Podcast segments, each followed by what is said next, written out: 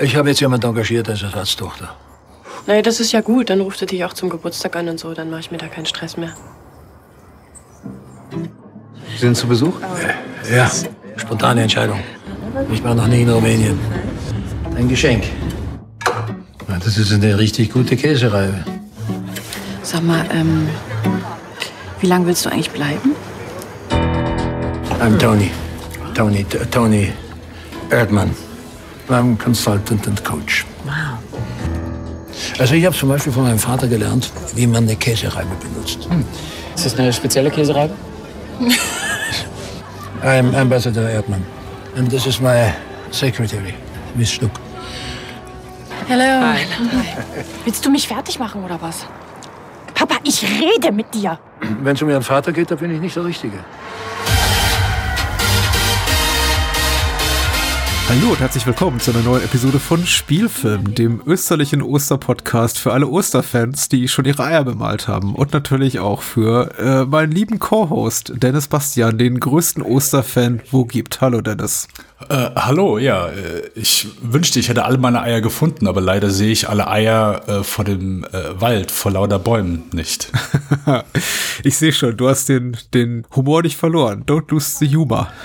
Wir haben euch was Tolles ins Osternest gelegt. Keine Käsereibe, sondern eine ganz tolle Episode mit äh, drei fantastischen Filmen, wie ich finde. Und ähm, äh, ich möchte ganz kurz mit dir zurückblicken auf die Sam Mendes-Reihe und g- ganz brutal ehrlich sagen, ich war ein bisschen unterwältigt. Nicht von unseren fantastischen Gesprächen, aber von der Qualität der Filme. Und ich bin sehr, sehr happy über Marian Ade, über die wir jetzt gleich sprechen. Aber wie geht's dir denn?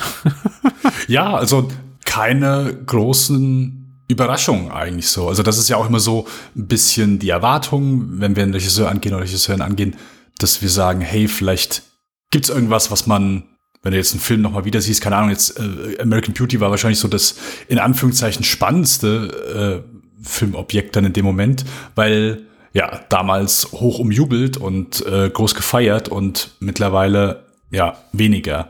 Aber so die Hoffnung ist bei mir immer so der Umkehrschluss. So vielleicht gibt's jetzt einen Film, der einfach damals nicht gut weggekommen ist oder den man vielleicht auch deswegen gar nicht gesehen hat, aber dann schaust du dir und denkst, jawohl, Meisterwerk.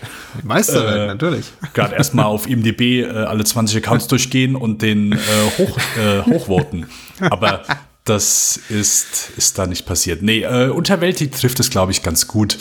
Ja, so meine Highlights. Jarhead, den fand ich auch weiterhin sehr solide und äh, hier den DiCaprio und Kate Winslet. Äh, Titanic 2 fand ich auch, äh, fand ich auch ganz gut. Aber sonst ja, äh, Unterwältigt trifft es, glaube ich, ganz gut. Dennis und ich wollten ja auch Empire of Light nachreichen, den neuen Film von Sam Mendes. Und vielleicht werden wir das auch bei Gelegenheit noch mal tun. Aber äh, der deutsche Kinostart wird ja immer weiter nach hinten verschoben und mittlerweile liegt er bei Ende April. Mal gucken, ob es zum Erscheinen unserer nächsten Folge, unserer Mai-Episode Empire of Light gestartet ist. Vielleicht verlieren wir da noch zwei, drei Worte darüber. Äh, Wir sollten auf jeden Fall aber noch darauf hinweisen, dass in unserem befreundeten äh, Podcast, dem Pewcast vom lieben Sascha Brittner, eine Folge erschienen ist zu Knock at the Cabin, dem neuen M. Night Shyamalan-Film. Und äh, wer noch nicht die Gelegenheit hatte, da hatte, da reinzuhören, der oder die sollte das bitte tun und das quasi so als Ergänzung und Abschluss unserer äh, Spielfilm-Miniserie zu M. Night Shyamalan auch betrachten. Wenn man denn möchte, ne? Wenn nicht, dann, dann eben nicht. Also, ich glaube, wir fanden Knock at the Cabin beide okay. Trifft's das? Äh, okay wäre, glaube ich, für mich ein bisschen zu positiv. Also ein bisschen, Okay. ein bisschen weniger okay. Ich habe mich so ein bisschen runterziehen lassen von euch, hab ich, hab ich, äh, war mein Gefühl, weil ich habe den eigentlich, ich habe den geguckt und dachte, der ist schon ganz gut. Dann habe ich angefangen drüber nachzudenken und eben ganz schnell festgestellt, da gibt's nicht so wahnsinnig viel, was mich antörnt an dem Film. Also der guckt sich so weg, will ich mal sagen, aber äh, ungleich zu vielen anderen Shyamalan-Produktionen bleibt eben nicht viel hängen.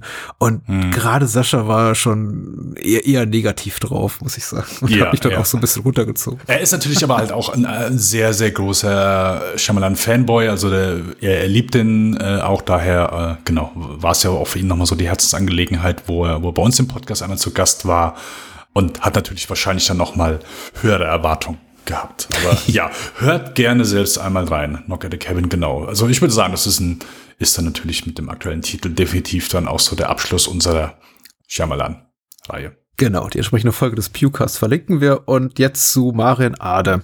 Eine Frau, eine Filmemacherin mit einem überschaubaren Övre, was sich allerdings äh, alleine aufgrund der äh, Anzahl der Langfilme, die sie gemacht hat, perfekt hier für unsere Spielfilm, für unser Spielfilmformat ereignet. Denn sie hat drei Langfilme gemacht und über die werden wir heute Abend sprechen, nämlich Der Wald vor lauter Bäumen aus dem Jahre 2003, ihr Abschlussfilm der Filmhochschule, ich glaube München hat sie besucht, aus dem Jahre 2003 3.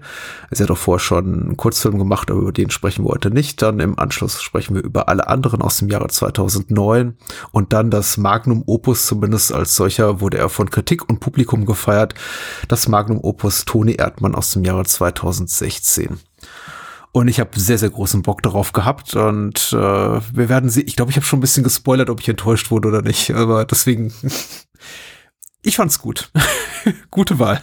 Ja, also äh, ist ja auch, also muss ich auch ganz ehrlich sagen, ist mein Ade ist jemand gewesen, den ich bis Toni Erdmann rausgekommen ist, äh, nicht gekannt habe. Ähm, da war einfach wenig Vorkenntnis von meiner Seite aus da und dann mit Toni Erdmann bin ich zumindest der, ähm, also ihr Debüt. Ich habe mir kurz beide Inhaltsangaben durchgelesen. Ähm, bei alle anderen dachte ich, hm, okay, vielleicht irgendwann mal, aber äh, weil vor lauter Bäumen klang und, und vor allen Dingen so von dem von der Resonanz, der, der, der so in meiner Bubble da vorhanden war, dass ich gesagt okay, gut, scheint doch nicht so unbekannt zu sein, weil zumindest der eine oder andere hatte den gesehen.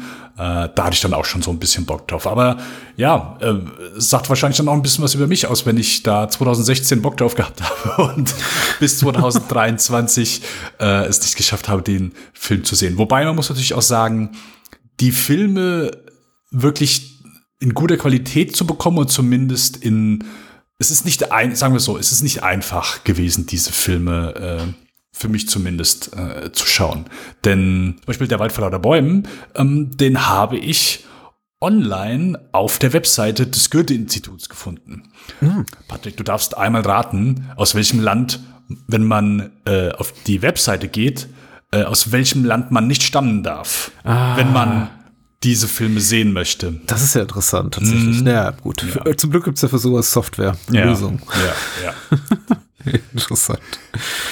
Tatsächlich ja, äh, Filme, deren Veröffentlichungen jetzt mal Toni Erdmann ausgenommen, nicht fürs HD-Zeitalter gemacht sind. Dafür muss ich sagen, die Blu-ray-Veröffentlichung von Toni Erdmann ist ganz hübsch. Also zumindest die, die ich hier stehen habe, ich habe die damals gekauft nach Erscheinen. Ich weiß nicht mehr, wie es ist mit jetzigen Auflagen, aber in der Erstauflage lag da so ein Set Postkarten zum Beispiel dabei. Und ich glaube, ich muss jetzt gleich nochmal öffnen, auch ein kleines Booklet.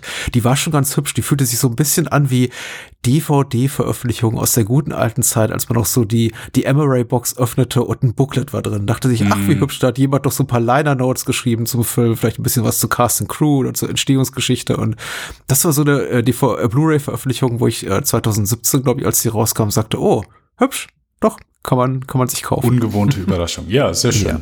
Aber eben nicht so mit der Wald vor lauter Bäumen, ihrem Spielfilmdebüt und alle anderen. Und äh, gut, jetzt mal ähm, Heimkino-Interessen beiseite gelassen. Wir sprechen ja über die nackten Filme und ähm, die sind ja davon unberührt von der Qualität ihrer äh, DVD und äh, HD-Releases und Online-Streaming-Dingsbums. Egal. Ich lese die UFDB-Inhaltsangabe vor von äh, Der Wald vor lauter Bäumen, weil ich voll bin.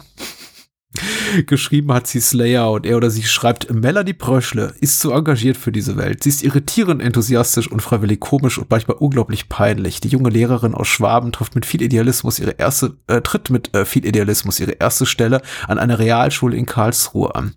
Der Schulattack bricht schnell über sie herein und der Umgang mit den Schülern und Lehrerkollegen fällt ihr schwerer als erwartet. Als sie dann Tina, eine Nachbarin, kennenlernt, scheint sie den erhofften Anschluss in der äh, neuen Stadt gefunden zu haben.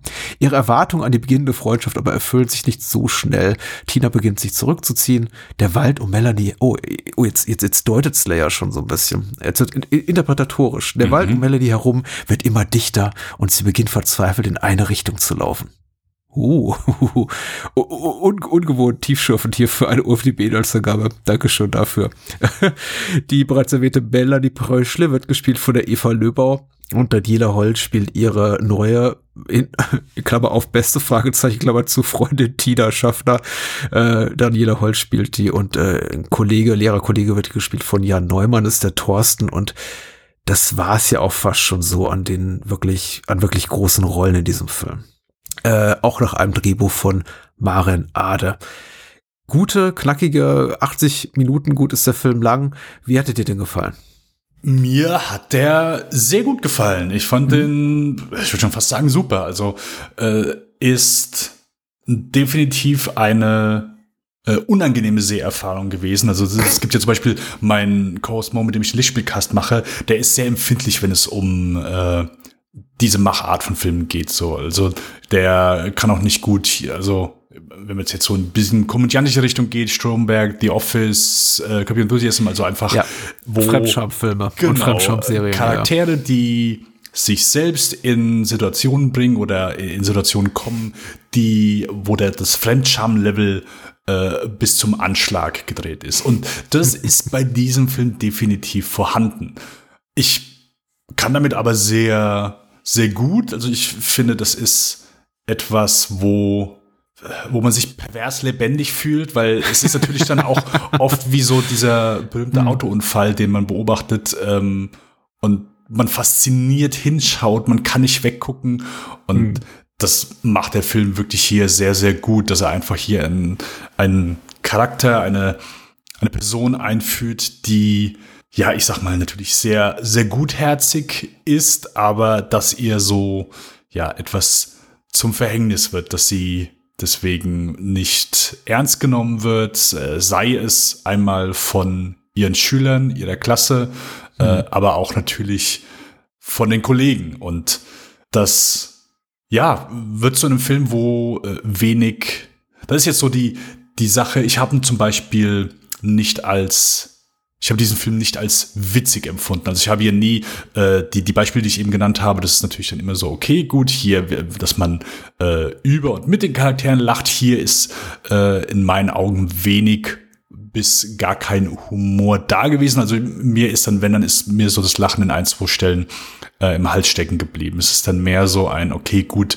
äh, hier fehlt dieser Person einfach so die, die Weitsicht zu sehen, hey, nutzt mich hier vielleicht jemand aus? Also sie hat ja auch dann so eine eine Frau, die sie kennenlernt und mit der sie so aus, aus ihrer Sicht so eine Freundschaft aufbaut. Aber wenn man so, ich sag mal, einen gesunden Menschenblick einmal da auf diese, diese Beziehung wirft, dann ist das äh, nicht unbedingt, ist das vielleicht eine sehr einseitige Freundschaft. Und mhm. es ist natürlich dann einfach ein sehr trauriger Film, der, ja, immer intensiver wird in dem Moment, dass man vielleicht irgendwie Hoffnung hat, dass diese Person vielleicht irgendwie noch einen Weg findet oder irgendwie einen Zugang zu, sei es jetzt Schüler oder, oder Kollegen oder Freunden findet, aber es macht mit zunehmender Laufzeit nicht den Anschein. Aber ich fand trotzdem, dass es ein sehr, sehr guter Film war. Der hat in meinen Augen kein Fett, geht, ich glaube noch nicht mal anderthalb Stunden lang von der Laufzeit her. Daher auch sehr überschaubar, aber keine Längen macht hier wirklich, also Schauspieler wirklich sehr gut. Also auch hier Eva Löbau ist wirklich sehr, sehr gut als eben ja, äh, mit dem passenden Nachnamen Frau Preschle. Und äh, ja, nee, wirklich, also sehr, sehr angetan von diesem Regiedebüt. Da keine Ahnung, mag man vielleicht dann auch immer noch mal so ein bisschen distanziert dran gehen. Ja, okay, gut, hier äh, Regiedebüt, aber ist irgendwie Abschlussfilm aus einer Hochschule. Also ja, ich habe hier keine Sekunde gedacht, oh, okay, gut, hier merkt man aber schon so an, dass das irgendwie Abschlussfilm war. Also super gemacht, sehr gut umgesetzt, vom Ton her als auch von der Storyline, wo dann eben der Film hingeht und wo er hin will. Mhm, geht mir auch genauso. Tatsächlich erzählerisch ist es ja fast ein Nichts, deswegen war ich auch fast ein bisschen überrascht, als ich so einen ersten Blick äh, warf auf die Inhaltsangabe hier von Slayer bei der UFDB, die sich über zwei Absätze erstreckt und dachte mir, hm, eigentlich passiert doch so gut wie gar nichts in diesem Film. Mhm.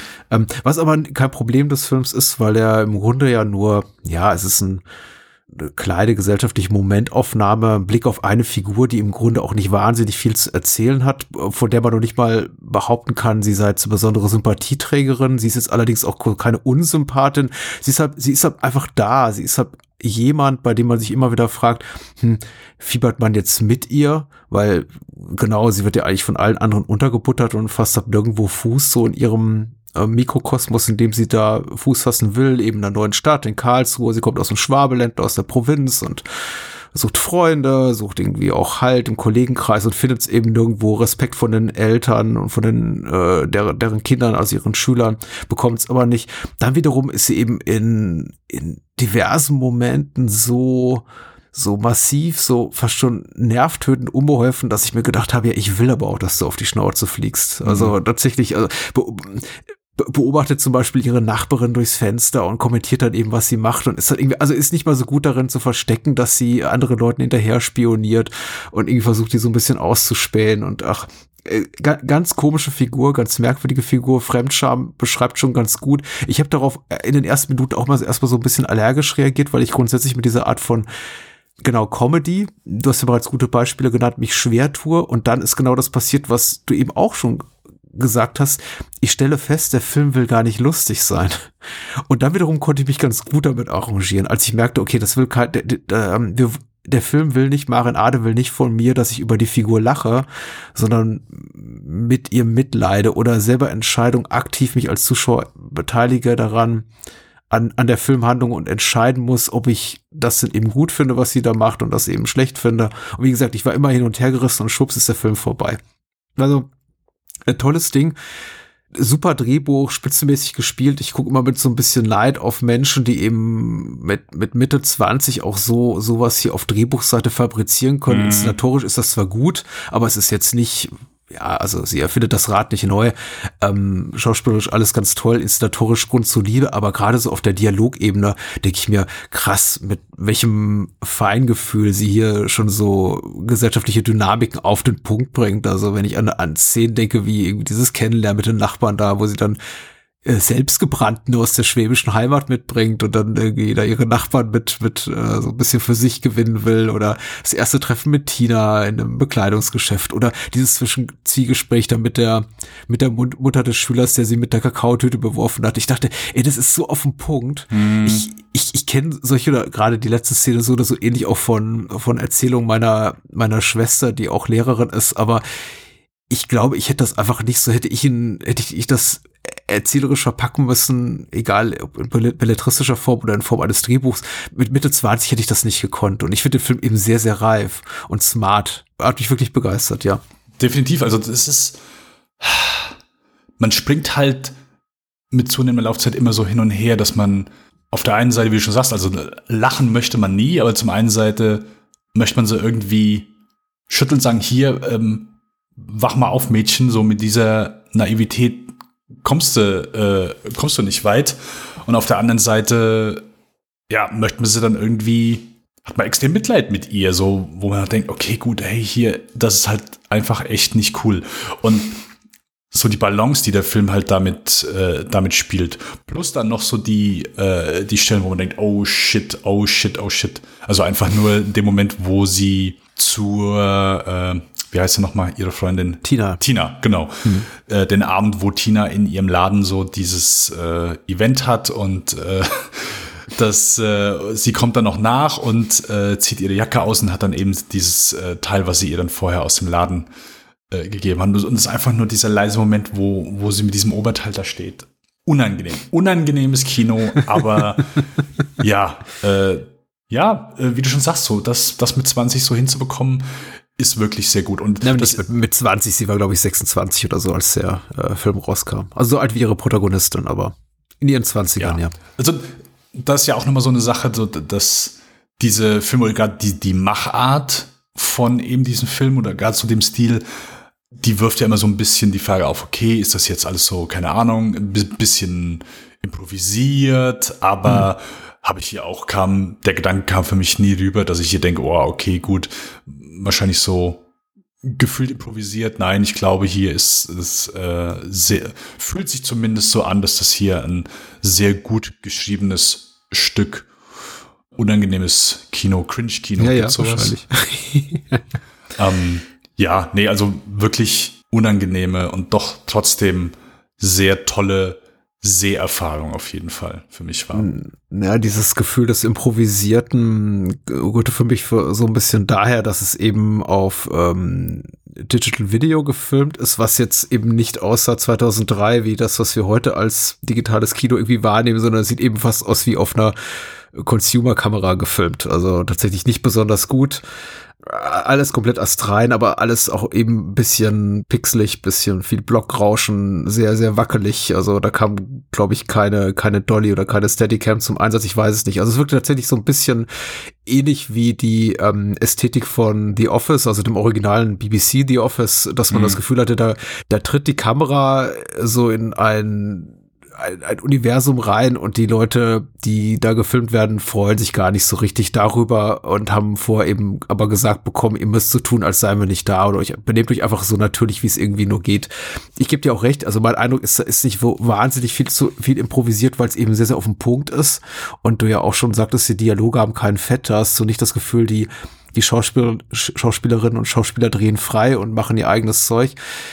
Dafür ist es zu, zu sehr auf dem Punkt, aber ich finde, die Ästhetik ist schon sehr, sehr unmittelbar eben durch diese Digital Video Ästhetik, ähm, was gut zu dem Film passt. Ich wollte gerade sagen, zu dem Stoff. Ja. Das, das ist ja, glaube ich, auch so der Vorteil, den dann eben so, so Filme haben oder wenn du in diesem, in diesem Bereich bewegst, dass du damit einfach, ja, vielleicht an die technischen Qualitäten, die du vielleicht einfach nicht, nicht da hast, weil ja, nicht Zeit, Geld nicht gegeben sind, ähm, das sehr gut kaschieren kannst und äh, das einfach sehr gut einfach dann zu dem Stil passt und ich hier zu keiner Sekunde gedacht habe, oh, okay, gut, äh, Film hätte um einiges gewonnen, wenn sie hier mehr Geld zur Verfügung hätte und bessere Kameras gehabt hätte. Nee, ich finde, das ist, äh, passt einfach sehr gut dazu und äh, der Film gewinnt dadurch dann auch in meinen, äh, finde ich, in so Momenten dann einfach.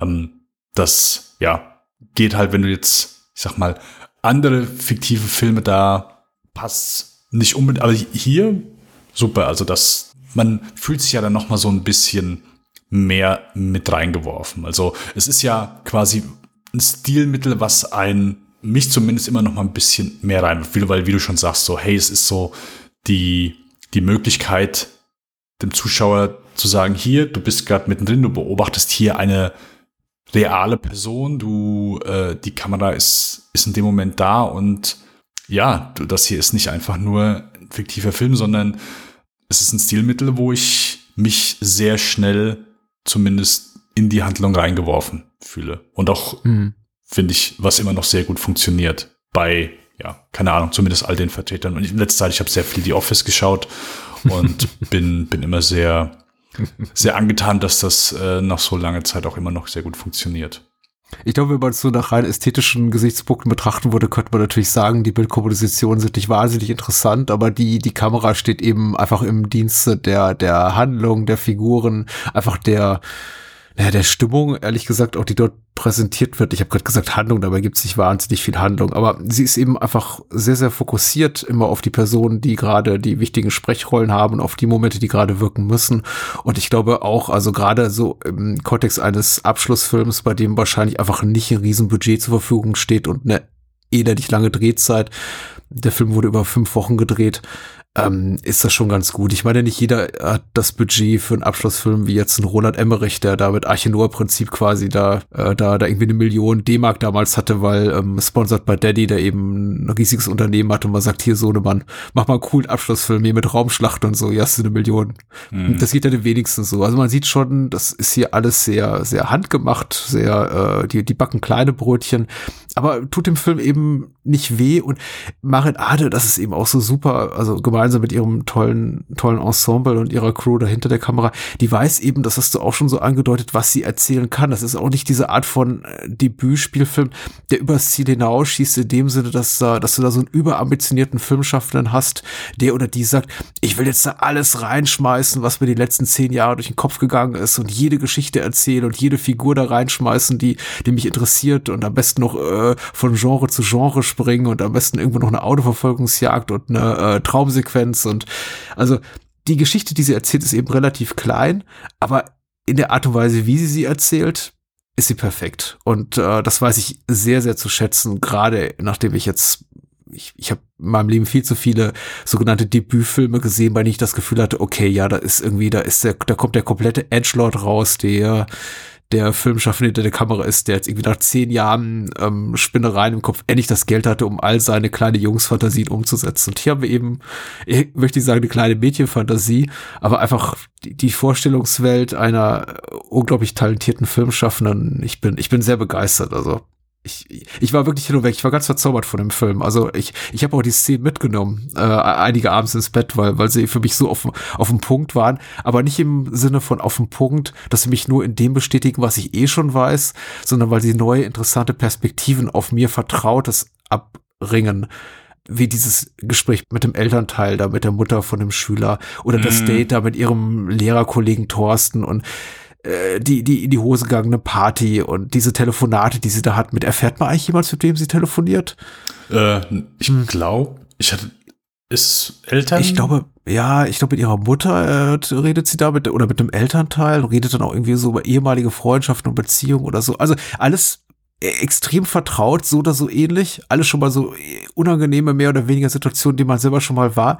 Aber eben dadurch, dass man weiß, wie sie damit zu kämpfen hat, sich da irgendwie auch von zu emanzipieren aus dieser misslichen gesellschaftlichen Situation, der sie da ist, wird es eben unglaublich interessant. Also, weil, weil die Kamera und die Geschichte ganz nah ist an ihr dran und man ist dann eben doch gewillt, obwohl sie, ich finde, auf dem Papier keine besonders sympathische Figur ist, mit ihr mitzufiebern. Also, hat mich, hat mich einfach sehr begeistert. Genau, und das ist ja auch so, also viele Zuschauer, gerade allgemeiner ist hier, glaube ich, dann in vielen Situationen erstmal Kopfschütteln, so, Unverständnis, oh, wie kannst du nur, wie kannst du nur, wie kannst du nur.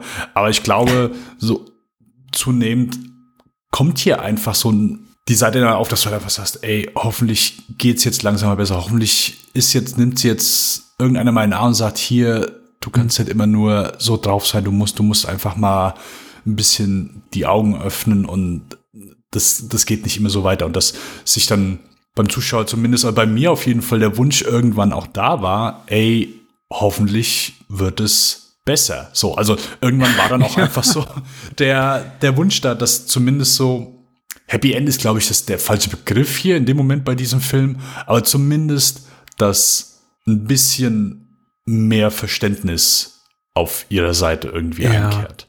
Klar, ich, man muss nicht hier irgendwie am Ende nicht so viel vor der Eierkuchen, aber zumindest, das ist das, was ich mir irgendwann gewünscht habe, dass sie irgendwann einfach merkt, ey, okay, ich werde mich wahrscheinlich nicht grundlegend ändern können, aber zumindest etwas mehr Hoffnung für die Zukunft, sagen wir es so. Hm. Aber das hat der Film mir nicht gegeben. Oder das hat der Film mir verwehrt. Ich möchte tatsächlich nicht das Ende spoilern in diesem Fall. Ich weiß nicht, wie es dir geht. Ich würde tatsächlich ähm, auch in, in der Annahme, dass viele Menschen, die uns zuhören, den Film nicht gesehen haben, in dem Fall sagen, guckt ihn euch an, ist auch, glaube ich, einfach schwer nachvollzieh nacherzählbar oder ähm, diskutierbar, weil mm. ich glaube, es ein sehr, sehr weites Deut Deutungsspektrum mhm. zulässt. Mm Ich fand das Ende auf jeden Fall auch wunderbar gelungen und richtig Super. anrührend. Ja, das ja. Ende ist aber bitte, ich meine, wenn du drüber reden möchtest. Ähm nein, nein, nein, nein, nein. Ich möchte es auch gerne. Also, das, das ist ja so die Sache. Äh, ich würde behaupten, dass äh, der Anteil, also äh, wer auch immer diese Folge jetzt hört, wie groß der Anteil ist, die diesen Film bereits gesehen haben. Ich würde jetzt mal annehmen, dass der Anteil recht gering ist. Daher möchte ich es gerne nicht spoilern. Ähm, möchte sagen, mich hat's ja, es ist, äh, es ist bei einem geblieben, sagen wir es mal so. Also es ist mhm. bei mir geblieben. Und ich äh, habe den Abend definitiv im Bett gelegen und habe darüber noch nachgedacht. Also äh, sehr, sehr passend auf jeden Fall in dem Moment. Also nein, ich möchte es nicht spoilern, wer die äh, Möglichkeit hat oder äh, Interesse gefunden hat, diesen Film zu sehen. Definitiv eine Empfehlung mhm. von mir. Äh, der Wald vor lauter Bäumen mit Melanie Pröschle aus dem Schwabeländle. Ich, ähm, tolle Figur und ehrlich gesagt, also je mehr wir eben auch über ihr Umfeld erfahren, desto mehr wird ihre Figur auch in positiveres Licht, Licht gerückt, weil, wie gesagt, also ich habe, ähm, obwohl die Kamera so nah dran ist, ich war mir erstmal lange Zeit nicht sicher, ob ich sie mag oder eben nicht, weil sie eben auch nervtötend sein kann, aber dann merkt man eben mehr und mehr, dass ihr ganzes Umfeld auch echt unangenehm ist und wahrscheinlich schlimmer ist als sie, eben aber ungleich zu ihr gesellschaftlich total integriert. Und das fand ich eben so furchtbar. Und deswegen war ich auch so dankbar für das Ende, was dieser Film dann eben nimmt, was man bitte selber genießen sollte, als ich dann eben feststellte, nee, im Grunde, die ist schon okay. Die Melanie, die ist okay. Also die, die Leute um sie rum sind einfach nicht okay. Die machen, die geben mir auch gar keine Chance. Also spätestens dann, wenn hier Thorsten nach dem nach hinten losgegangenen Eltern abends sagt, hier, was ist nur verkehrt mit dir? Also ihr Lehrerkollege, den sie am Anfang so versucht, so ein bisschen so für sich zu begeistern oder für die neue Schule oder vielleicht auch ein Date mit ihr einzutüten, ja, indem er hier vor den diese Mäuse fallen oder Ratten fallen. Definitiv als Date gesehen, definitiv, ja. Also guck mal hier Mäuse fallen, sagt ihr dann in der Schule. Oh, ihr habt die Mäuse. Ja, ja. ja, also ich sag mal von ihrer Freundin von Tina aus war es ja, es war ja ein durchgehendes Ausnutzen. Also das war, da war wirklich so da hat sich ja schnell bei mir auf jeden Fall eingestellt, so was für eine ekelhafte, widerliche Person. Und ich glaube, das hilft dann auch nochmal, so dies, das mit ihr, das, klar, auf der einen Seite, dass äh, die, dass Melanie nicht irgendwie sieht, ey, hier, was, also wie sie ausgenutzt wird. Also spätestens hier, weißt du was, helfen wir nochmal die ganzen Schnitten und so weiter hier äh, vorzubereiten. Mhm. Ähm, oh ja, jetzt ist das Event. Ja, du, also du kannst jetzt eigentlich wieder fahren. Also mit mhm. welcher Selbstverständlichkeit ja. sie ihr das äh, gegenüber wirft. Saumieser Charakter und dann natürlich so das, das Ende, oder zumindest die, die Partyszene, wo dann auch denkst, hier einfach nur super unsympathische Person. Und ich glaube, da kommt dann natürlich dann auch so die, die Seite aus, wo die Sympathie auf Seiten von Melanie ist und dann sagen, ey, hier, komm, schick die schick die in Wind. Die tut dir nicht gut. Nee. Ähm, gutes Ding. Bin sehr begeistert gewesen. Und äh, wir werden sehen, ob es uns ähnlich geht, wenn wir über alle anderen sprechen. 2009. Und ich glaube, da war äh, Lars Eidiger, der hier die männliche Hauptrolle spielt, schon, ich möchte nicht sagen, der, der deutsche Superstar, der er heute ist, aber auf jeden Fall schon up and coming und äh, ein großer Theaterschauspieler vor allem. Aber ähm, ebenso großartig ist hier Birgit äh, Minichmeier in der weiblichen Hauptrolle. Und äh, Drehbuch hat wiederum Maren Ade geschrieben, Regie geführt hat sie auch. Viele von Cast and Crew, ähm, also vor allem crewseitig beteiligt hier wiederum an der Produktion wie bei ihrem Debütspielfilm. Und zu alle anderen lesen wir in der OFDB äh, geschrieben von Brezelburger. Gitti, das ist Birgit Minichmeier und Chris, das ist der Lars Eidinger, machen zusammen Urlaub auf Sardinien. Allerdings muss sich Chris auch um seine Arbeit kümmern, denn dem Architekten wurde auf der Insel ein Auftrag in Aussicht gestellt, weshalb sie im Ferienhaus der Eltern untergekommen sind. Da Chris mit seiner beruflichen Situation momentan nicht glücklich ist, wirkt sich das auch auf ihre Beziehung aus, obwohl sich Gitti alle Mühe gibt als Chris seinen alten Studienfreund Hans, Hans-Jochen Wagner spielt den, und dessen schwangere Frau Sana, Nicole Marischka, nicht ganz zufällig begegnet, eskaliert die zerbrechliche Situation zwischen Gitti und Chris. Auch hier wiederum eine relativ ausführliche Inhaltsangabe zu einem Film, bei dem man also war, war so mein unmittelbarer Eindruck, nachdem dann eben die zwei Stunden rum waren, ich das Gefühl hatte, so richtig viel ist ja gar nicht auf so einer reinen Handlungsebene passiert. Zwischen den Figuren ist viel passiert, ja. Aber im Grunde ist das ja nur so verwalteter Stillstand wiederum. Also die Situation zu Beginn ist irgendwie verkorkst und wenn der Film vorbei ist, ist die Situation immer noch mehr oder weniger verkorkst. Ähnlich wie in all, äh, Der Wald von lauter Bäumen. Oder hast du das anders empfunden? Äh, ja, ich bin aus, also ich kann jetzt also schon mal sagen. schlimm zu schlimmer war mein, war mein Gefühl. Äh, nein, also da war für mich, da war für mich das Debüt äh, wesentlich eindrucksvoller. Ich meine, die, die Beziehung zwischen hier Gitti und Chris wird von schlimm zu schlimmer, nicht ach so, der Film. Ach so, ach so, ja. okay. ähm, ich fand alle anderen okay, aber hier habe ich mich mit dem Zugang schwerer getan, sagen wir es so ich habe mich ein bisschen mehr. Der Konflikt ist für mich so ein bisschen greifbarer geworden, als de, das andere Pärchen dazu stößt. Mhm. Und das, ich glaube, nach einer guten Stunde oder so stoßen ja, die richtig, ja. dazu, müsste ungefähr hinkommen. Genau, und ähm, dann erfährt man auch, warum der Film so heißt, wie er heißt, ja. Genau, richtig.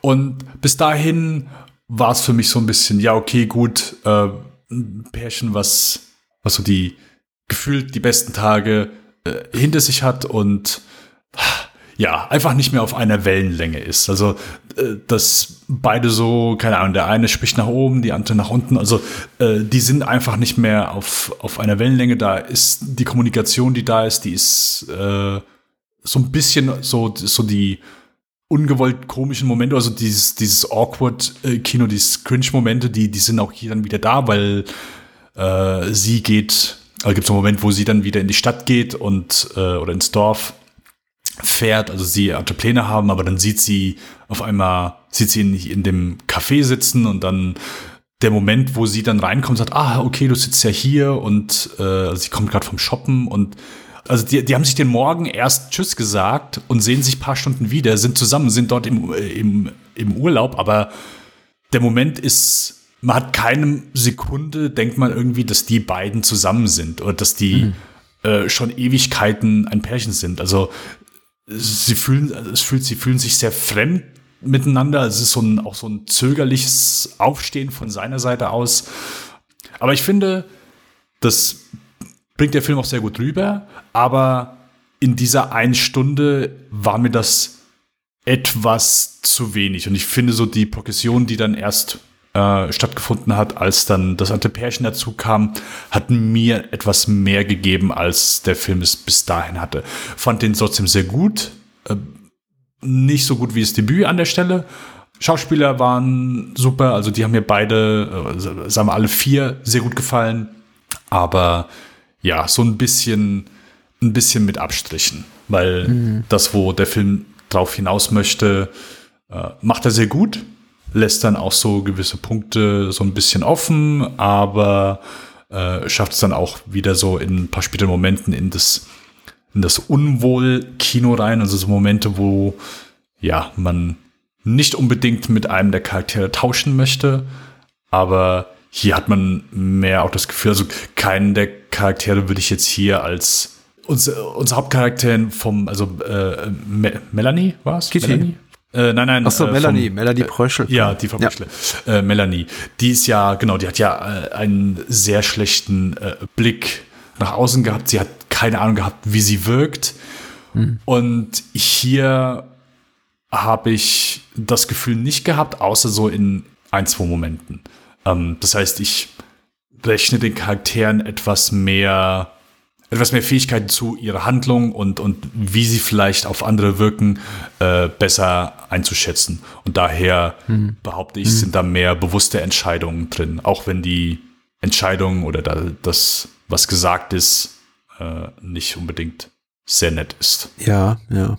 Das war jetzt viel, Ach. viel, äh, viel Gelaber. Ich bin einfach gerade zu alle. Nee, ich glaube, du suchst auch ein bisschen nach einem Punkt, ohne dir jetzt zu nahe treten zu wollen. Es wirkt noch so ein bisschen nach, äh, klingt noch so ein bisschen nach Gedankensammeln, aber mir geht's auch nicht anders, weil ich habe selbiges getan, als du geredet hast und versuche jetzt ein bisschen auf den Punkt zu kommen, aber ich glaube nicht, dass es mir gelingen wird, weil mich hat der Film, genau wie dich mutmaßlich jetzt mal da rausgehört zu haben, in der ersten Stunde ein bisschen ratlos zurückgelassen. Ich wusste ehrlich gesagt nicht, warum mich das interessieren sollte. Ich sehe zwei unzweifelhaft zweifelhaft ähm, sehr talentierten Schauspielern zu, Birgit Minichmeier und Lars Eidinger, die ihre Sache hervorragend machen. Sie spielen Pärchen, was eben gemeinsam Urlaub macht, aber sich offenbar schon weitgehend entliebt hat, wo halt irgendwie Sex eher eine Pflichterfüllung ist, Zärtlichkeiten sowieso und ähm, gegenseitiges Komplimente machen eher in so eine Art kleinen Wettbewerb fast schon ausartet, äh, so im Sinne von, ja, hier ähm, bin ich zu langweilig für dich? Nee, nee, aber bin ich vielleicht zu langweilig für dich? Nee, nee, also du bist doch super interessant. Ja, ich fand dich auch interessant. So, ja, ist ja gut. Gut, dass wir mal drüber geredet haben. Und ähm, alles ist so von so einer, finde ich, so einem, fast passiv-aggressiven Miteinander be beseelt. Man, man ist zusammen, aber dann doch nicht äh, tief, tief innen drin und sieht sich doch was anderem, aber es ist eben gerade so, wie es ist. Und wahrscheinlich sind auch beide noch zu Beginn des Films und der ersten Filmhälfte willens, ihre Beziehung irgendwie wieder so zum Funktionieren zu bringen. Aber es ist ja, für, für mich als Zuschauer zum einen deprimierend, mhm. tendenziös langweilig, un, uninteressant, weil ich eben auch merke, da gibt's keine wirkliche Vorwärtsbewegung und es eskaliert eben erst relativ spät. Eben genau als sie dann hier äh, Sana und Hans treffen, das offenbar funktionierende Pärchen, die eben funktionieren, so beschreibt das ja Gitti später, weil sie eben so normal sind und angepasst und und und Sana ist eben so eine so eine so eine Vorzeigefreundin für für Hans und die ist eben, die sieht super aus, die kann wahrscheinlich toll kochen und wahnsinnig gut die Wäsche stärken und äh, äh, ist wahrscheinlich auch noch toll in der Kiste und so weiter und so fort.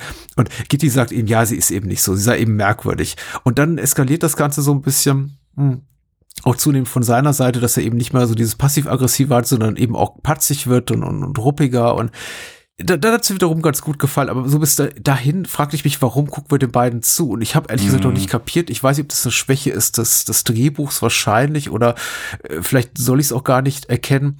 Ich hatte nicht das Gefühl, dass Gitti eine wahnsinnig merkwürdige Persönlichkeit ist, aber sie wird in der zweiten Filmhälfte als solche inszeniert, beziehungsweise sie inszeniert sich selber als solche. Sie, sie versucht ja dann später auch so eine Vorzeige-Gastgeberin sein und macht dann erst recht alles falsch. Weil sie eben so, so bourgeois und langweilig und, und angepasst äh, sein will, wie es nur irgendwie geht. Aber ich dachte mir, da, dafür ist sie für mich, dafür ist sie irgendwie nicht merkwürdig genug, weil sie wirkt eigentlich von Beginn an wie, ich möchte nicht sagen angepasst, aber ja, wie eine leicht neurotische Person sicher, aber jetzt nicht wie jemand, von, von dem ich sagen könnte, wenn ich Chris wäre, oh, du bist ja irgendwie die, das ist ja mit dir die Hölle auf Erden, dich als Freundin zu haben. Du bist einfach so merkwürdig, du bist so peinlich, wenn wir anderen Leuten begeben, du begegnen, du machst dich irgendwie hier zum Affen. Dafür ist er selber viel zu unangenehm und ich, ich weiß nicht so richtig, wo der Film mit mir hin will. Ich, Ja. ich glaube, er macht das, was er macht, super gut. Wie gesagt, auf formaler Ebene, schauspielerisch, Marin Ademark kriegt alles hin mit dem Film, was sie vorhatte, aber ich weiß nicht, was sie will. Ja, ja, kann ich. Und dafür dauert es mir eben mit gut zwei Stunden ein bisschen lang. Das kann ich auch so unterstreichen. Nee. Also, das war dann auch so, weil in dem Moment, wo das andere Pärchen auftaucht, haben wir ja plötzlich dann auch so Momente, wo die sich gegenseitig auch so ein bisschen äh, niedermachen, ist vielleicht ein bisschen zu extrem, aber zumindest, mh, wo sie Fähigkeiten Ja, oder doch, Qualitäten des anderen äh, negativ aussprechen und kommentieren vor eben den anderen.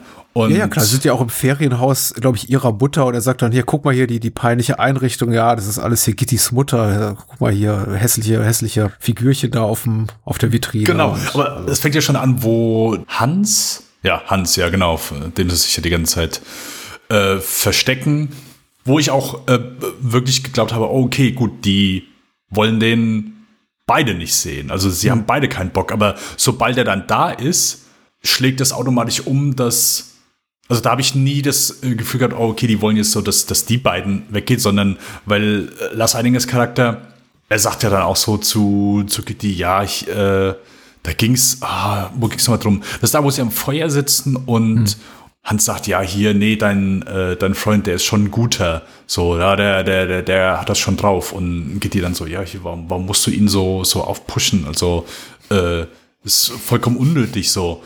Und dann, keine Ahnung, irgendwann später, wo, wo, Christian auch sagt, ja, hier, die Gitti, die kann mit Kindern nicht so. Ja, erzähl das doch mal, was du gemacht Ja, ja. hast mit Ja, ja. Äh, dem, dem Kind von meiner Ja, Schwester. ja, Oder war genau. Kind von seiner Schwester, glaube ich. Ja. da, ja. da merke ich dann auch, oh, okay, gut, klar, sie haben vorher äh, keinen Bock auf den Typen gehabt, aber dann, sobald der da ist, äh, macht's halt eher so, keine Ahnung, die gefühlt die Beziehung von den beiden. Irgend- Also er fokussiert sich sofort irgendwie so negativ auf sie. Und da finde ich, da ziehe ich irgendwie mehr raus aus dem ganzen Teil, wo als vorher, wo ich dann auch sage, okay, gut, ich, ich kann, ich verstehe, wo der Film so ein bisschen hin will, aber ich verstehe nicht, warum er dann die erste Stunde meiner Ansicht nach gefühlt nur sehr wenig, dass ich da sehr wenig von mitgenommen habe. So, die, weil die ganze erste Stunde, es ist so ein bisschen vor sich hin plätschern. Und ich kann das ja auch nachvollziehen. So, du willst ja erstmal, also de, der Gedanke ist ja erstmal gar nicht verkehrt, dass du sagst, okay, gut, in dem Moment, wo du zeigen möchtest, wie, wie eine, den, den Stand einer Beziehung, dass du erstmal, ja, das Pärchen alleine siehst, dass du keine äußeren Einflüsse hast, dass du erstmal keine weiteren Charaktere hast. Das ist ja auch, glaube ich, eine sehr gute Idee, dass du einfach die eine Stunde Zeit hast, die beiden als Pärchen zu beobachten und dann zu gucken, okay, wie funktioniert jetzt dieses Pärchen, das ich gar nicht mehr so gut verstehe, die einfach nicht mehr auf einer Wellenlänge sind. Wie, was passiert jetzt mit denen, wenn ein weiteres Pärchen ankommt, die nochmal natürlich von der Dynamik komplett anders sind, die unser Pärchen noch nicht mal gut leiden kann oder wo die Ja, ja, irgendwie genau. Bock drauf haben, mit denen über irgendwie Zeit zu verbringen. Aber ich finde, dafür, ja, wie du schon sagst, dafür hat mir dann in der ersten Stunde irgendwie zu wenig Momente gegeben, wo ich sage, ah, okay, gut, ja, nee, äh, verstehe ich, kann ich nachvollziehen. Da ist dann einfach ein bisschen zu viel Geplätscher drin gewesen. Weil, also zum Beispiel der Moment, den ich eben gesagt habe, wo sie ihn trifft, in einem Café, super. der, der war, der war saugeil. Einfach ein kleiner Moment. Er ist in dieses Café oder Restaurant gegangen, hat sich da was äh, zu essen bestellt. Sie war shoppen äh, und trifft ihn dann. Und einfach nur dieses, dieses Wiedersehen. Also einfach, ich finde, was geholfen hat, war einfach, die haben Zeit gehabt, nicht mhm. beieinander zu sein und dann dieses Aufeinandertreffen. Also das Aufeinandertreffen, das fühlt sich an wie jemand, die sich, keine Ahnung, zweimal gesehen haben oder jetzt vielleicht irgendwie wie Jugendliche, die vielleicht jetzt, okay, ich glaube, ich bin mit dem zusammen, aber mhm. wir haben uns noch nicht geküsst, aber er hat gesagt, er will mit mir zusammen sein. Und also so komplett äh, schüchternes Aufeinandertreffen. Und ich finde, das hat mir so viel mehr gegeben als die Zeit, wo sie zusammen waren. Und deswegen finde ich, ist dieser Moment sehr gut. Der, der hat mir da einfach mehr gegeben als, als all die anderen Momente oder all das ausgesprochene oder nicht ausgesprochene. Ähm, ja, also es geht ja auch dann, keine Ahnung, sie hat dann irgendwie geshoppt, hat was für seine Mutter, glaube ich, gekauft. Mhm. Ähm, ja, und dann merkt man dann wieder so, okay, gut, ist wieder so ein bisschen more of the same. Ja, okay, gut, ihr seid nicht so auf einer Wellenlänge. Aber da finde ich, da hat es mir einfach so ein paar mehr Varianten eben von dieser, dieser Szene gefehlt. Weil das mhm. war, ja, ja, die finde ich, die sticht, hat, hat, mir zumindest, die ist mir im Gedächtnis geblieben. Die hat für mich, äh, mich herausgestochen. Mhm. Ja. Ich, ich fand die, den Moment auch sehr gut. Überhaupt, äh, was ich grundsätzlich über alle anderen sagen kann, ist, dass mir eben so drei, vier herausragende Momente dafür äh, in, in dem Film im Gedächtnis geblieben sind, aber der Film als mhm. Ganzes mich relativ, also kalt gelassen wäre auch schon zu viel gesagt, weil ich fand die tatsächlich gut. Ich gucke mir das jetzt nicht zwei Stunden an und habe öfter das Gefühl äh, da währenddessen gehabt, dass ich mich langweile oder meine Gedanken irgendwo anders hin hm. wandern. Also ich war schon bei der Sache, aber ich habe mich eben Großteil der, Teil der Zeit gefragt, warum gucke ich mir das jetzt an? Gab es das nicht immer schon mal so oder so ähnlich? Äh, vielleicht bin ich aber auch einfach nicht empfänglich gewesen in dem Moment für eine ähm, lieblose Beziehung, mir das anzugucken. Äh, egal, wie man es dreht und wendet. Ich hatte eben nach 20 Minuten das Gefühl, ich glaube, ich habe die Beziehung der beiden durchstiegen. Also rein, ich habe verstanden, worum es geht. Das ist eine lieblose Beziehung, das funktioniert eben alles, aber es ist nicht äh, auf einer auf einer Gefühlsebene ist es eben kalt, aber irgendwie läuft versuchen die beiden das irgendwie so zusammenzuhalten, weil sie müssen ja und vor allem in der Urlaubssituation noch viel mehr, weil wenn man 2.000, 3.000 Kilometer von zu Hause weg ist, kann man nicht einfach sagen, ähm, ich hau ab und mach mit Freunden was oder so. Also dann ist eben äh, selbst so Sachen wie, ähm, dass Gitti tanzen gehen will, aber Chris lieber irgendwie ausschlafen will, weil er auf eine lange Wanderung will, einfach ein Riesenproblem, weil du bist eben da zusammen und ne, du, du, mm. du kennst fast niemanden dort und schon mal gar keine Leute, die deine Sprache sprechen. Hat alles aber sich so ein bisschen hingezogen. Und dann, als Hans und Sana reinkommen, wird's eben cool und dann eskaliert es immer mehr und mehr. Und dann habe ich eben auch einige Sachen sehr, sehr genossen. Also das, was du gesagt hast, die, das war so die Gitti-Chris-Szene, die ich auch am tollsten fand tatsächlich. Ich finde dieses ganze Dinner mit Hans und Sana fand ich auch spitze. Ich fand vor allem toll. Und da habe ich auch zum ersten Mal gemerkt, aha, okay, Marin Ade als Drehbuchautorin, Marin Ade will dass wir eben Gitti merkwürdig finden, als als merkwürdig oder sozial nicht angepasste Person habe ich sie gar nicht so wahrgenommen bis dahin, bis sie dann eben hier über die ähm, die Träume von Hans und Sana reden und ich glaube Sana erzählt ihr von, dass sie von Giraffen träumt und als, als Sinnbild für Menschen, die ihren Kopf ausstrecken nach höheren Dingen, die sie nicht da, äh, egal. Sie erzählt irgendwas, was allegorisch ziemlich platt ist und Gitti sitzt eben da so, naja, das sind aber ganz schön banale Träume, die du da hast. Und ich denke mir so, ja, okay. Also das gegenüber der Partnerin, ähm, des Geschäftspartners in, in, ins B ihres Partners, also ihres Lebenspartners, ähm, ist schon hart. Also damit hat sie ja einfach den, den Abend komplett kaputt gemacht. Und dann mhm. eskaliert das Ganze auch mehr und mehr mit dieser Wanderung, wo er sie da quasi da liegen lässt, also äh, schwitzend und durstend und ähm, äh, also äh, dann hat mir der Film gefallen, weil dann ging, war, ging eben so die nächste, zündete eben so die nächste Eskalationsstufe. Ähm, aber wie gesagt, der Weg dahin ist relativ lang, aber dann wird eben die Dichte an Szenen größer, die mir wirklich gefallen haben. Und ich glaube, der letzte Moment, den ich richtig toll fand, war dieser Beisammensein, also nach dem Abendessen mit Hans und Sana, äh, also nach dem Vorbildlichen, wo sie dann auch alles ganz toll hergerichtet hat, mit toll, mit dem besten Geschirr und so, als sie dann diese Grönemeyer-Platte hören. Hm. Diese, diese Live-Version, glaube ich, von Ich hab dich lieb. Und es ist so ein furchtbar kitschiges Lied, aber es ist so, es ist so berührend in dem Moment. Also, klar, da muss ich, äh, ich glaube, ich, äh, die einzige Szene, wo ich äh, Hans äh, zustimmen musste. Äh, das, das ist auch so.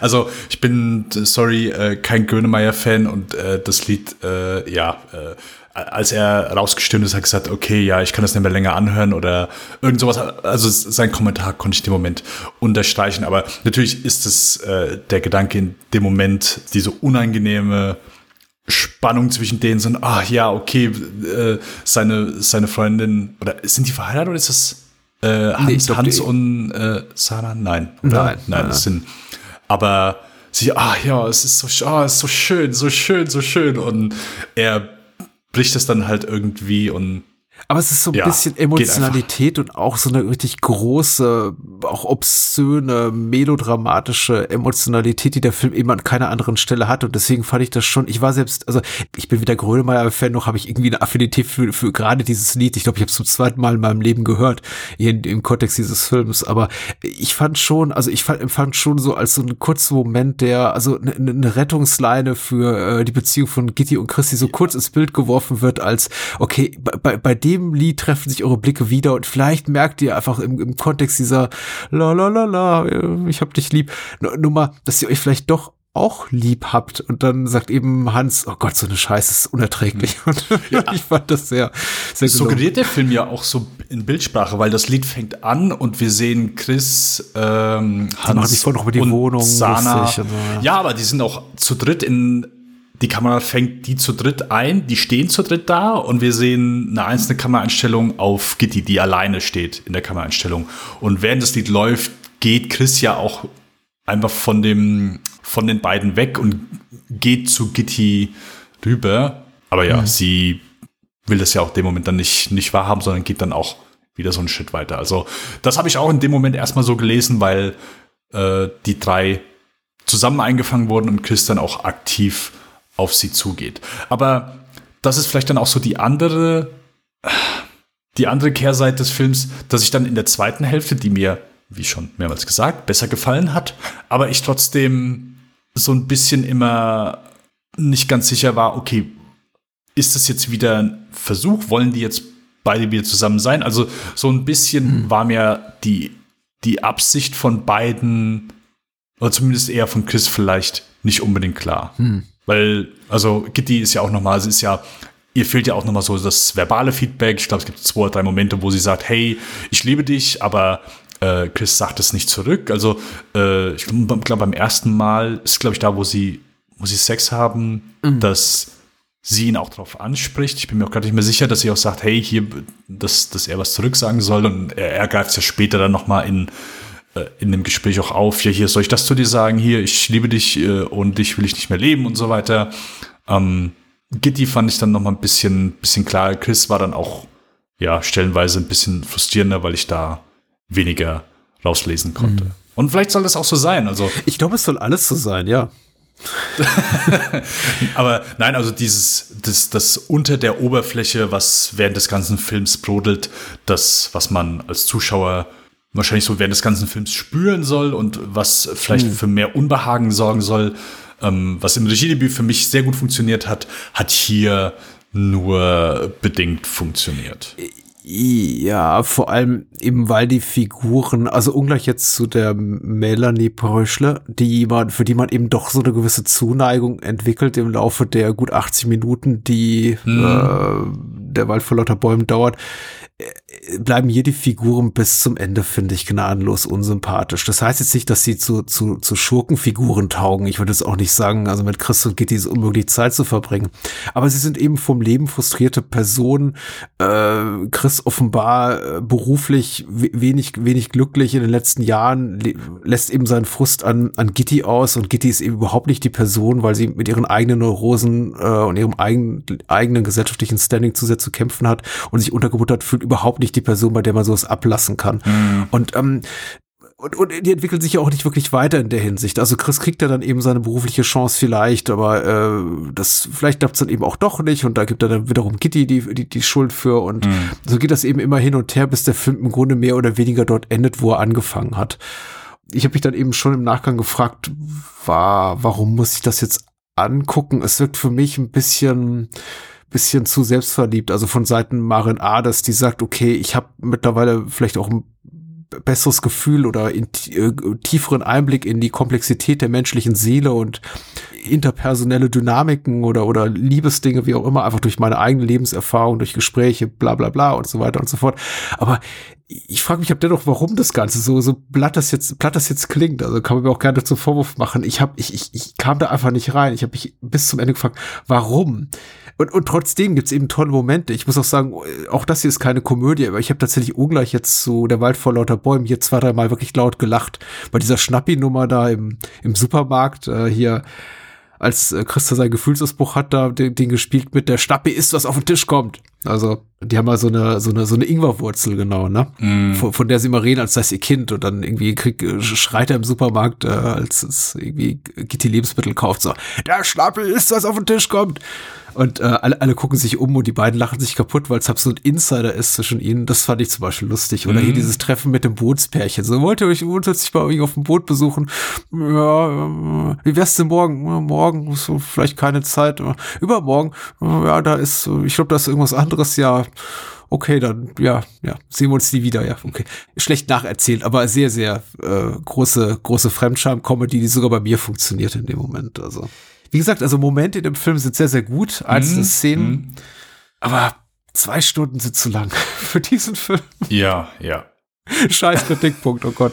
Nein, also ah. äh, ich glaube, ist äh, ich, also ich bin überrascht, also äh, happy, dass wir hier so aufs, aufs gleiche, gleiche Ergebnis rauskommen, weil das ist, glaube ich, einfach etwas, wo, wo der Film vielleicht sogar ein zweites Mal besser funktioniert ja. Also, keine Ahnung, manche Filme, die funktionieren einfach besser, weil du weißt, wo sie drauf hinaus wollen. Und das weißt natürlich erst, wenn du sie schon einmal gesehen hast. Und das ist natürlich jetzt unbedingt nicht ein Film, wo man sagt, oh ja, ich hier Bock nochmal alle anderen zu gucken.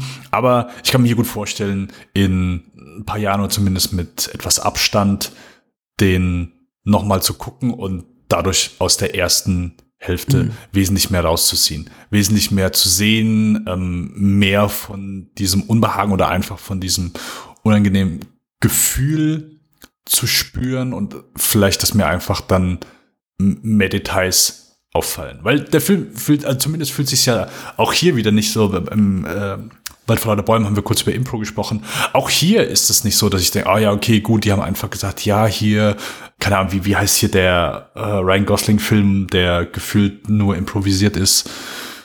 Dieser Beziehungsfilm, äh, ich wollte gerade Blue Velvet sagen, Blue Valentine ähm, von mhm. Derek C. and Friends. Mhm. Und da finde ich, da, da merkst du in manchen Momenten auch so, ja, okay, gut, die, der hat ja einfach den Schauspielern gesagt, hier, das ist deine Gefühlswelt, das ist deine Gefühlswelt und jetzt go. Und das ist bei mir hier auch manchmal so in manchen Momenten aufgekommen, dass sie denen vielleicht nicht unbedingt so jedes Wort mit äh, auf den Weg gegeben hat, und dass er gesagt hat, hier, das ist so eure Position, das ist deine Position, das ist deine Position, so, guckt einfach mal so, wo die Szene euch hinführt. Ähm, mhm. Und das habe ich, ist, ist in manchen Momenten, dieser Gedanke ist mir aufgekommen. Ich kann es null irgendwie sagen, ja, okay, so war's oder so war's nicht. Aber in so Momenten hilft es dann, glaube ich, wenn du, keine Ahnung, mehr on board bei einem Film bist, weil wegen Gründen. Ja, ja.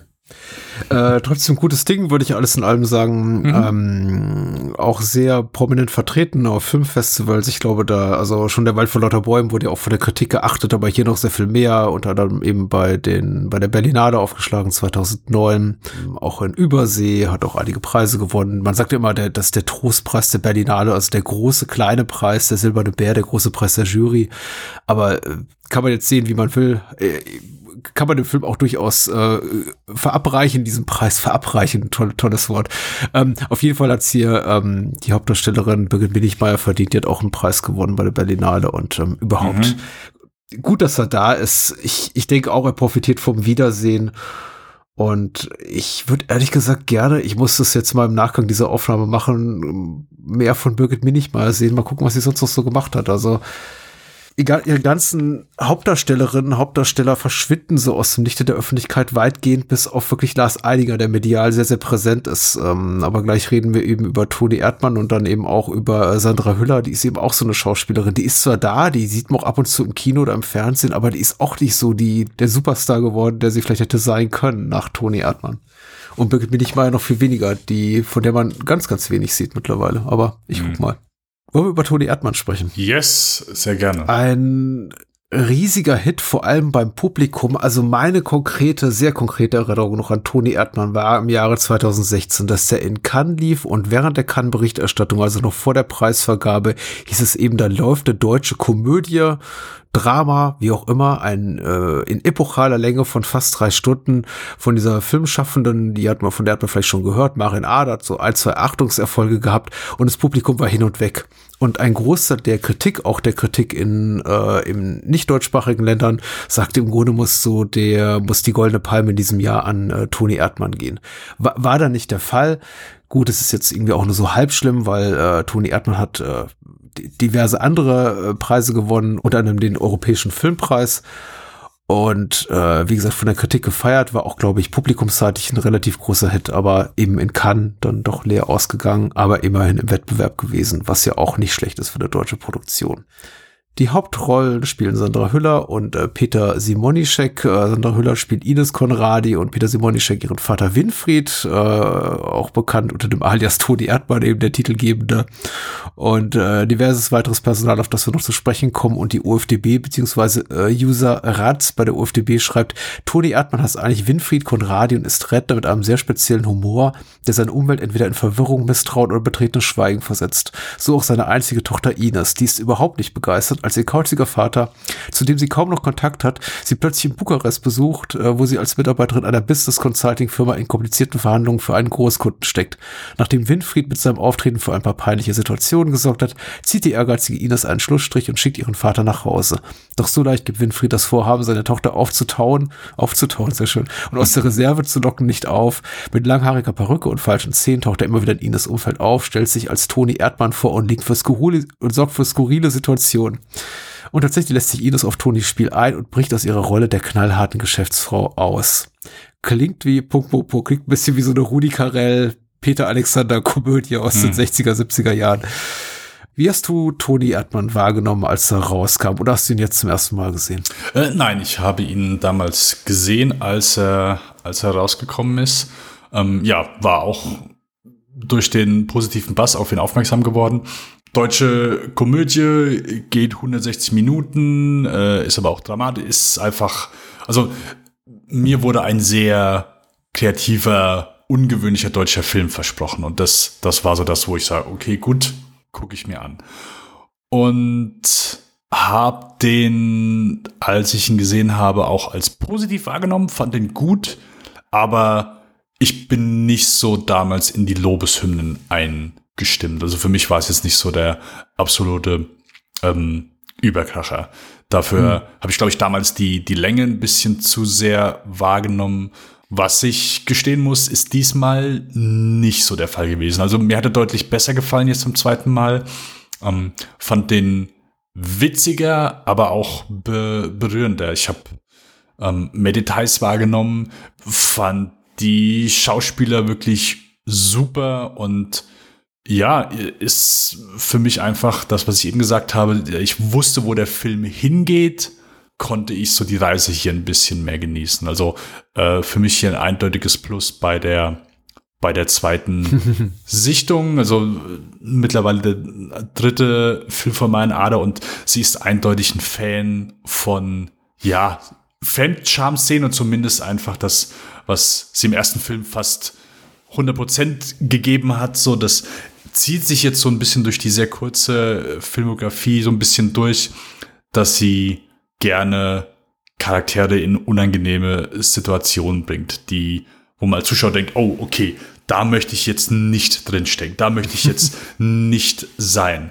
Aber ich finde, hier macht sie dann aber auch so äh, äh, wirklich mehr draus. Es ist nicht nur so, oh, okay, wie unangenehm, sondern wir haben ja ein, ein eindeutiges so ja, ich sag mal, Mission Statement von, von äh, Ines Vater, der sich so mehr und mehr von Zuschauerseite erst, okay, gut, äh, einfach nur Zeit mit seiner Tochter verbringen möchte, aber das auf seine sehr skurrile Art und Weise tut und auch in einer Situation, wo man jetzt nicht denken würde, hier ist es vielleicht ganz schlau, wenn man gerade seine Tochter in dem Moment einfach mal in Ruhe lässt, aber mit, also man merkt ja einfach, wo der Film hinaus will. Oder vor allen Dingen, wo auch ihr Vater so ein bisschen drauf hinaus will. Zumindest äh, fühlt sich das so an. Und dann, das ist dann auch so, wo der Film, wo man vielleicht auch als Zuschauer so ein bisschen umschwingt und einfach sagt, okay, gut, du machst die ganze Zeit nur Blödsinn und Scherze, sondern dass man das versteht und auch mehr auf, ich will nicht sagen mehr auf seiner Seite ist, aber zumindest einfach mehr das Gefühl aufbringt, hey, das ist gut, was du da tust, mach, mhm. mach weiter. Und das ist ja dann auch so irgendwann, dass äh, Ines da auch so, irgendwann kommt ja dann auch so von ihr der Moment, wo, wo sie versteht, was, was ihr Vater möchte. Oder vielleicht versteht sie es auch gar nicht, sondern ist es dann einfach so das positive Neben, äh, Nebenprodukt, das sie umschwingt. Ähm, in jedem Fall mhm. ein Film, den ich sehr genossen habe, dessen Laufzeit ich nicht annähernd gemerkt habe. Also äh, hättest mich nachher gefragt, ich habe gesagt, ja gut, alle anderen ist wesentlich länger als Toni Erdmann. Und ja, toller Film. Also jetzt beim zweiten Mal, ich äh, bin sehr angetan und ein bisschen traurig, dass ich gesehen habe, oh, Toni Erdmann kam 2016 raus. 2016. Mhm. Das ist mittlerweile sieben Jahre her. Ja. Und wir haben danach noch keinen vierten Film von Marian Ade. Das Einzige, ja. was ansteht, ist das äh, obligatorische Toni Erdmann Remake. Und das ist ein bisschen schade. Dass er erstmal geplant war mit Jack Nicholson in der Hauptrolle, ne? Und Kristen Wiig, ja, genau. Was dann aber jetzt doch nicht kommt. Also zumindest nicht in der Besetzung, wenn ich es richtig gelesen habe. Äh, genau. Also Kristen Wiig ist, glaube ich, noch dabei, aber äh, Jack Nicholson, Jack Nicholson ist dann auch ein bisschen sehr alt auch dafür. Für das, was er zu leisten hätte in diesem Film. Vor allen Dingen habe ich gedacht, er ist im Ruhestand, deswegen war er. Ja, ist er im Ruhestand, ja. ja. Ich glaube, das war so, äh, ich, oh, ich möchte jetzt keinen Mist erzählen, aber in, in, in meiner Erinnerung war es wirklich so, dass sie ihn angekündigt haben für das Remake, für das englischsprachige und dann gefühlte zwei bis drei Tage später ein Interview rauskam, wo er sagte, ich drehe jetzt keine Filme mehr. Hm. Was ich auch total okay finde. Also ich brauche auch kein Remake von diesem Film. Ich wüsste auch nicht, wie es funktionieren würde. Ich würde auch nicht sagen, es ist ein äh, so deutscher Stoff, dass sich nicht ein fremdsprachiges Remake lohnen würde, kann, kann man gerne machen.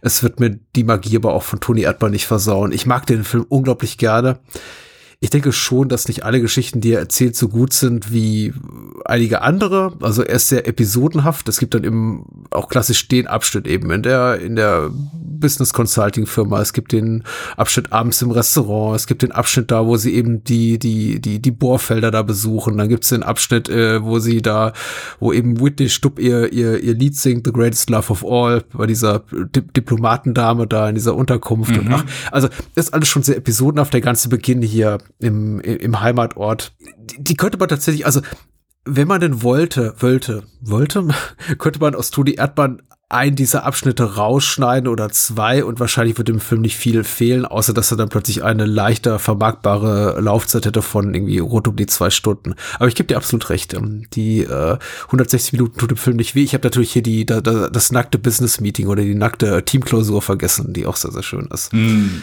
Also trotzdem, trotz seiner Episodenhaftigkeit, Toni Erdmann für mich auch, also erzählerisch ein ganz vollkommen runder Film. Ich habe ihm auch diesmal die Laufzeit nicht angemerkt. Ich habe ihn jetzt bestimmt schon zum vierten, fünften Mal gesehen. Ist mittlerweile so ein, ein kleiner Lieblingsfilm bei mir im Haushalt. Das heißt, immer wenn wir den anfangen zu gucken und dann die Szene hier mit äh, dem Paketboden an der Tür genießen oder hier Flammkuchen bei Mama und dann diese Zombie-Schulabschlussparty da mit dem Lehrerabschied und es ist alles so, so so, so unangenehm und amüsant und aber eben auch doch berührend, dass wir immer dranbleiben. Und dann stirbt auch noch der Hund und dann gucken wir einfach ab dem Punkt, wenn eben der Hund von Winfried stirbt, gucken wir dann eben auch weiter, meistens fertig. Und äh, müssen nur bei der äh, Wichse auf dem Petit Four äh, den irgendwie so einen Mann mal rausschicken. äh, aber wir beim letzten Mal jetzt vorgespult und dann irgendwie im Nachgang nochmal angeguckt, wobei wir uns dann auch gefragt haben, warum eigentlich. Also hätten wir uns auch sparen können, weil, weil wir es ja auch schon drei, vier Mal gesehen haben. Aber auch das sehr, sehr lustig auch, auch cool, ehrlich gesagt, so eine Szene, die sehr explizit ist, in diesem Film zu finden, der ja eigentlich weitgehend auch familienfreundlich ist und dann eben sowas hier. Also finde ich eigentlich, eigentlich ganz cool. Ähm, äh, to toller Film. Ich, ich, ich mag den unglaublich gerne. Äh, Peter Simonischek ist grandios, Sandra Ja. Hüller ist grandios. Ich, hab, ich, ich mag die beiden einfach wahnsinnig gerne. Du siehst auch diesen Hauch von Menschlichkeit, den Ines Conradi schon, als sie eben noch so gänzlich unmenschlich wirken will in ihrer Business Consulting äh, Persona, in die sie sich da reinbegibt bei irgendwelchen Business Meetings. Ich fand vor allem toll und ich glaube, das ist ein großer Pluspunkt. Das habe ich jetzt eben auch da- dadurch ist eben deswegen ist auch das Spielfilm so als Gesprächsformat auch so toll finde ich. Ich habe eben hier nochmal jetzt im Kontext des, der, der, des Sehens von alle anderen gemerkt, dass du eben diese expositorischen Momente nicht brauchst, nochmal ganz deutlich gemerkt, in denen eben Figuren sagen, ja, ich bin eben nicht so wie alle anderen und du musst das so und so machen und unsere Beziehung äh, liegt da nieder, weil XY oder so. Du hast diese Momente, Toni Erdmann gar nicht. Du erfährst glaube ich, also so, soweit ich das beurteilen kann, erfährst du nie, wo eigentlich der Konflikt liegt zwischen Ines und ihrem Vater. Da muss mal was vorgefallen sein. Also er ist ja offensichtlich auch nicht mehr mit ihrer Mutter verheiratet. Die hat ja einen neuen Partner, den wir zu Beginn mal kurz sehen. Aber es gibt niemals diesen Moment, in dem er sagt, und damals hast du Mama, in dem sie ihm vorwirft, und damals hast du Mama betrogen oder du hast uns hängen lassen und so. Und äh, das scheint schon irgendwie alles in Ordnung zu sein, außer eben, dass die beiden älter geworden sind und sich eben entfremdet haben. Das fand ich eben auch so berührend, dass, oder, oder so, so schlau, dass der Film das eben nicht macht, dann zu sagen, okay, wir brauchen eine zwingende, eine zwingende Motivation für Ines zu sagen, deswegen will ich mit meinem Vater nichts mehr zu tun haben. Die sind eben ungleich, aber sie sind nicht zerstritten und das finde ich eben auch sehr, sehr löblich an diesem Film, dass er nicht so ein Drama da reinzwingt, wo keines ist. Genau, und das überlässt er in dem Moment dann auch den, dem Zuschauer, lässt das ja auch einfach sehr gut. Also äh, all die Konstellationen, auch so das zu Beginn, wo du sagst, hier äh, bei dieser kleinen Feier, dass man irgendwie, okay, gut, äh, ja, er ist Bei welcher. Feier? Ach so, zu Beginn die ja. Von Ja, ja, der zu Mutter der Beginn, wo sie noch in, glaube ich. in Ja. Deutschland sind, genau. Wo wir Ines, wo, wo sie, sie ist zu Beginn draußen telefoniert, aber dass wir da erstmal so die Konstellation, so der Zuschauer sich das in Anführungszeichen erarbeitet. Aber allgemein, ich finde so schön, wie er die Szenen ausspielt und vor allen Dingen, äh, einer meiner Lieblingsmomente ist äh, der, der langsame Jumpscare. Äh, den dieser Film hat. Und das ist da, wo Ines denkt, okay, ihr Vater ist weg und sie sind, äh, sie ist mit ihren äh, in Anführungszeichen Freundin. Äh, wollte gerade sagen, ja, Freundin. ja, äh, einen schönen Abend verbringen. Ja, die Figur steht schon im, im Hintergrund und dann dreht sie sich, äh, dreht, äh, dreht er sich um. Herrlich. Also es ist ein langsamer Jumpscare, ist wirklich eine Kunst und äh, der sitzt hier äh, sehr, sehr gut. Ja, also Peter Simonczyk ist wirklich, wirklich super. Also das ist ja auch, also den, den Sarkasmus, den er anteilt oder die, die Selbstverständlichkeit von seinem Humor finde ich sehr, sehr gut. Und hat mir hier auch jetzt einfach noch mal besser, besser gefallen mit, ja, mit welcher Selbstverständlichkeit er einfach an die Leut Leute rangeht und äh, denen das in Anführungszeichen verkauft oder einfach seine, seine Rolle kontinuierlich weiterspielt. Aber auch so, äh, das habe ich beim, glaube ich, beim ersten Mal auch gar nicht so wahrgenommen, so diese ganzen spitzen Bemerkungen äh, seiner Tochter gegenüber, die gerade zu Beginn kommen und gegen Ende immer so ein bisschen mehr verschwinden. Es sind eigentlich große Worte, die er äußert, aber sie reagiert kaum drauf und dadurch wirken die merkwürdig Ja. klein. Er sagt zum Ja. Beispiel relativ, ich glaube, im ersten Filmdrittel bist du eigentlich ein Mensch, sagt er zu ihr. Und das ist ja ein sehr, oh, ich meine, also das ist ja ein- eine absolute Abwatsche, eine rhetorische. Und sie rollt, glaube ich, nur die Augen und geht weg. Ja, genau. Oder ich glaube, am Anfang sagt er irgendwas, wo er zum ersten Mal, ähm, das ist da, wo er, wo er sie draußen am Telefonieren oder wo sie so tut, als würde sie telefonieren. Und das, da macht er, macht er ja irgendeinen Gag mit, ich glaube, es ist da, mit Ersatztochter. Äh, dass er da eine, eine neue äh, Tochter holen Ja, will. ja, und ja. ich glaube, ich habe auch beim ersten Mal, ich habe das nicht als Gag wahrgenommen, weil, wie du schon, ja, es ist eine sehr gute Beobachtung, weil du halt, weil, weil sie halt einfach kaum das als als Gag wahrnimmt oder einfach, ja, äh, schon fast ignoriert. Aber er ja einfach sehr viel davon raushaut und er das auch sehr gut macht, aber weil die Reaktion nicht da ist, dass, äh, ja, dass man als Zuschauer das gar nicht so, äh, zumindest ich als äh, sehr simple Person das nicht wahrgenommen habe. Aber jetzt beim zweiten Mal wirklich, äh, ja, gemerkt, wa was für viele spitze Bemerkungen, was er eigentlich so äh, sehr oft raushaut und auch mit welchem, ich sag mal, sehr schön, einen sehr schön sarkastischen Ton er das raushaut.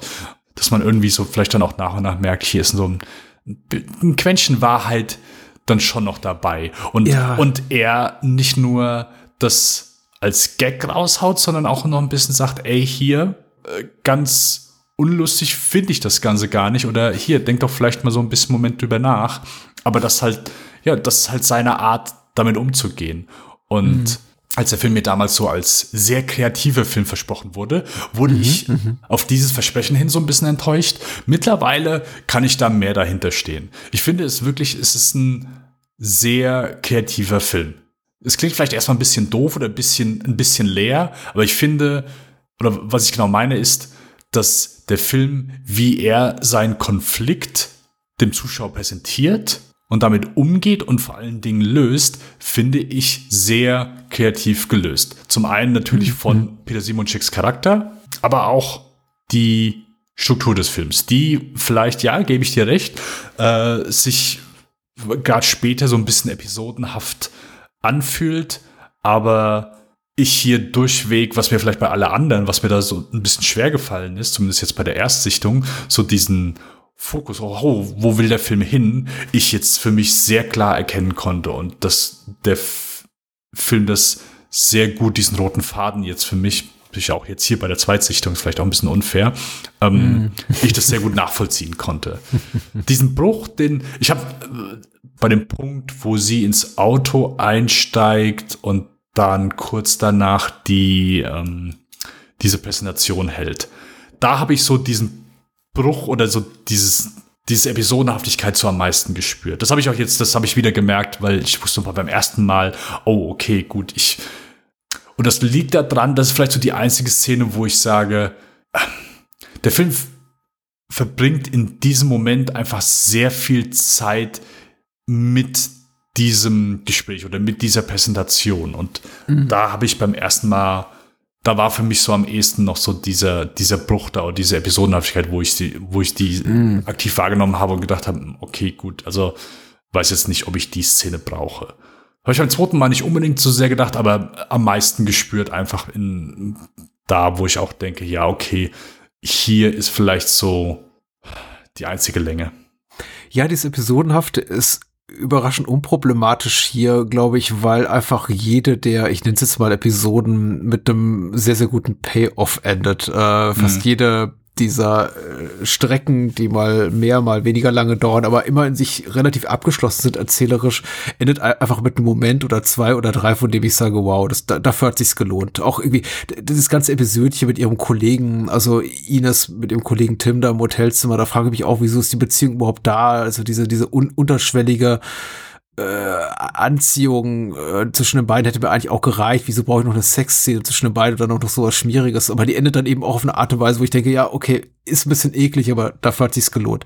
Ähm, gu gutes Ding, gut, gute, gut, gute pointierte Note, auf der das endet. Und so eigentlich alle Momente, auch von denen ich denke, die, die, diese ganze, der ganze Besuch hier bei dem äh, vor Ort bei diesem Unternehmen. Ich glaube, die bohren da nach Öl oder puppen da Öl ab. Was machen die da irgendwelche? Gebohrt wird auf jeden Fall. Ja, da wird auf jeden Fall ja Gas gezapft oder sonst irgendwas. Finde ich auch immer so, wenn sie beginnt als ermüdend oder die Aussicht darauf als ermüdend, wenn es dann aber eben weiter voranschreitet und spätestens dann, wenn eben der liebe hier äh, Toni Erdmann dann zurückkommt mit den zwei ähm, Männern, die da wohnen und dann mhm. die ihm eben da Geschenke mitbringen, äh, finde ich schon wieder irgendwie ganz angerührt und bin dankbar dafür, dass sie da ist. Also es ist am Ende des Tages alles rund und selbst so Sachen, bei denen ich ein bisschen kritisch voreingenommen bin, die lösen sich dann in einer wirklich sehr, sehr in einer sehr gelungenen Art und Weise auf. Ich glaube, das liegt hauptsächlich an den Figuren tatsächlich, weil wie gesagt, die haben die sind so nett einfach. Ich glaube, auch sie ist nett. Ich glaube, was sie so, wo, wo, warum Ines Konradi, gespielt von Sandra Hüller, mich so auch für sich einnimmt, auch in der ersten Filmhälfte, wo sie noch so unnahbar ist, ist, dass sie mir sehr ehrlich erscheint in dem, was sie tut. Nämlich insofern, dass ich nicht das Gefühl habe, wie, wie es mit einer Figur wie ihrer wäre in einer etwas platteren Komödie, dass man von Beginn an merkt oder in einem platteren Melodrama, oh, die ist irgendwie gequält von dem, was sie tut, da schlummert irgendwas in ihr und die will eigentlich, sehen sie sich nur nach der Liebe ihres Vaters und das ist ganz furchtbares vorgefallen und im Grunde will sie nur gerettet werden. Mhm. Nee, die, die wirkt in sich ruht mit dem, was sie tut. Die ist eben total total arschig zu diesem Spa-Mitarbeiter, den sie dann wegschickt und äh, weil die Massage schlecht war und sagt, hier, bring mal irgendwie eine Runde Club-Sandwiches und, und, und Cocktails. Und in dem Moment, als sie kommen, sagt sie, ich muss los und gut die gar nicht an.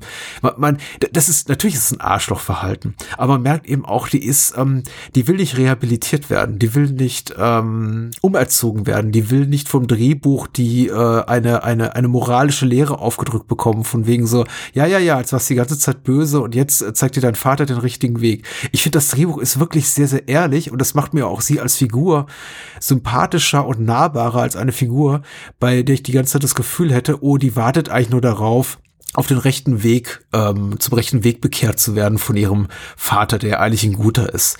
Also der Film ist sehr unvoreingenommen und sehr, sehr empathisch und sehr, sehr wohlwollend einfach gegenüber seinen Figuren. Man merkt einfach, dass Maren Ade als Drehbuchautorin ihre Figuren sehr, sehr mag und auch durchaus der, der Existenz, also dem, der, dem Leben, was Ines da führt, als taffe Karriere-Businessfrau, der durchaus, ich möchte nicht sagen, Respekt entgegenbringt, das wäre zu viel gesagt, aber es, ähm, es akzeptiert, es akzeptabel findet und dass sie eben auch mehr oder weniger deutlich formuliert. Anders kommt sie wahrscheinlich auch gar nicht weiter in dieser männerdominierten Domäne. Äh, manchmal tut es ein bisschen weh, wenn sie zum Beispiel ihre Assistentin runterbuttert, da Anka, die Arme, mhm. und dann irgendwie die ihr, ihr, ihr vollgeblutetes äh, Blüschen da tragen muss und äh, sie dann eben auch Frust ablehnt auf sie, den eigentlich andere Kollegen, männliche Kollegen verdient hätten.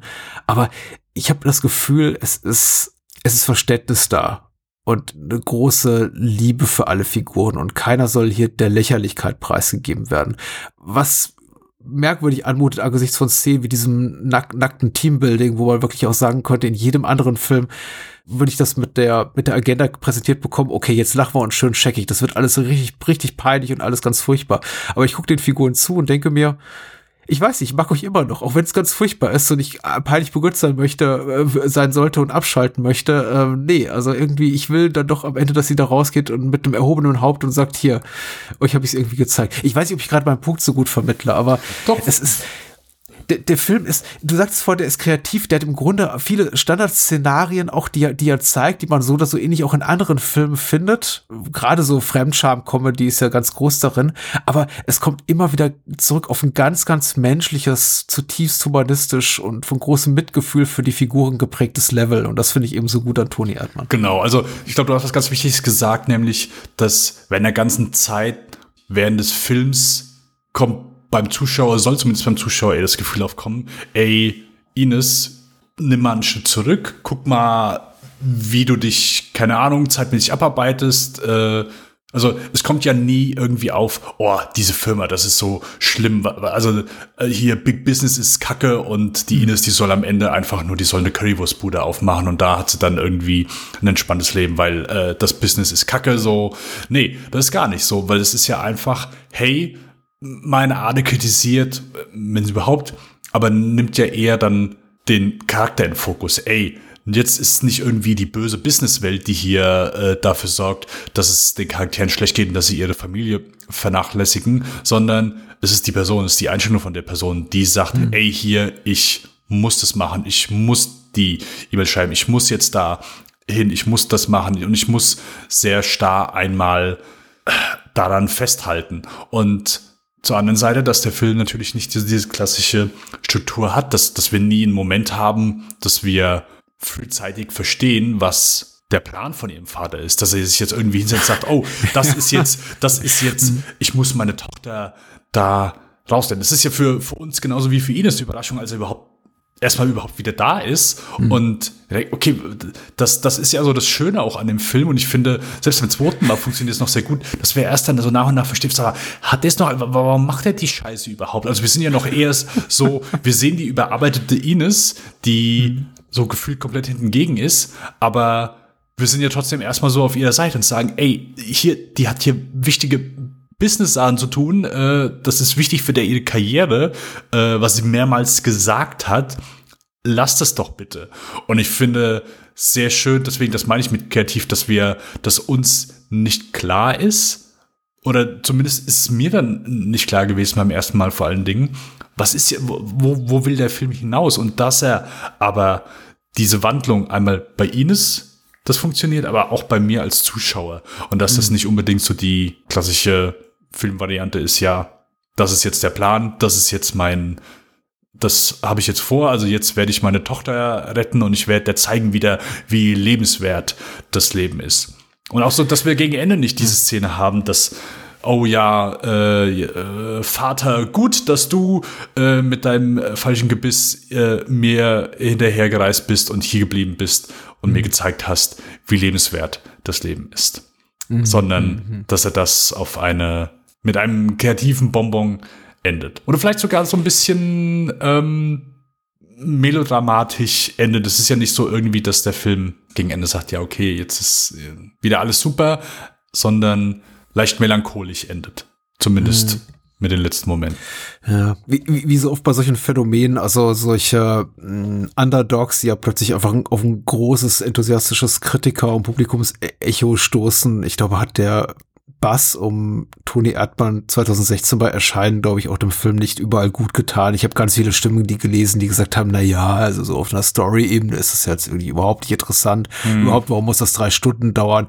Und letztendlich, ja, muss man ja auch sagen, also der Film ist weniger klein und intim und kuschelig als die beiden Filme davor, die ja noch in einem viel, viel kleineren, mit viel, viel kleinerem Ensemble arbeiten, Lokalitäten.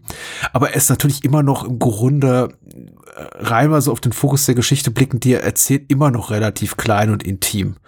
Und da kann ich schon verstehen, dass Menschen sagten, okay, also wenn ich mir da irgendwie auf ein e- epochal langes mit knapp drei Stunden ähm, auf, auf so ein Festival-Liebling gucke, da habe ich mir dann doch irgendwie ein bisschen, bisschen mehr erwartet. Und ich verstehe diese Menschen, aber ich glaube, das ist, ja, klingt vielleicht auch ein bisschen schlicht, irgendwie zu sagen, ja, der Film ist eben sehr kreativ in seinen Lösungen, aber ich könnte es auch nicht besser auf den Punkt bringen. Der, der Film erzählt Standards, die wir auch so oder so ähnlich aus allen anderen möglichen Familien, Tragödien, Dramödien, Komödien kennen, aber eben in einer Art und Weise, die, die besser ist. Er macht etwas draus, was interessanter ist. Er nimmt Abbiegungen, die eben nicht der, der Weg sind, die die meisten Filme dieser Art beschreiten. Und das macht ihn eben so besonders. Und dadurch wirkt er eben wahr und wahrhaftig.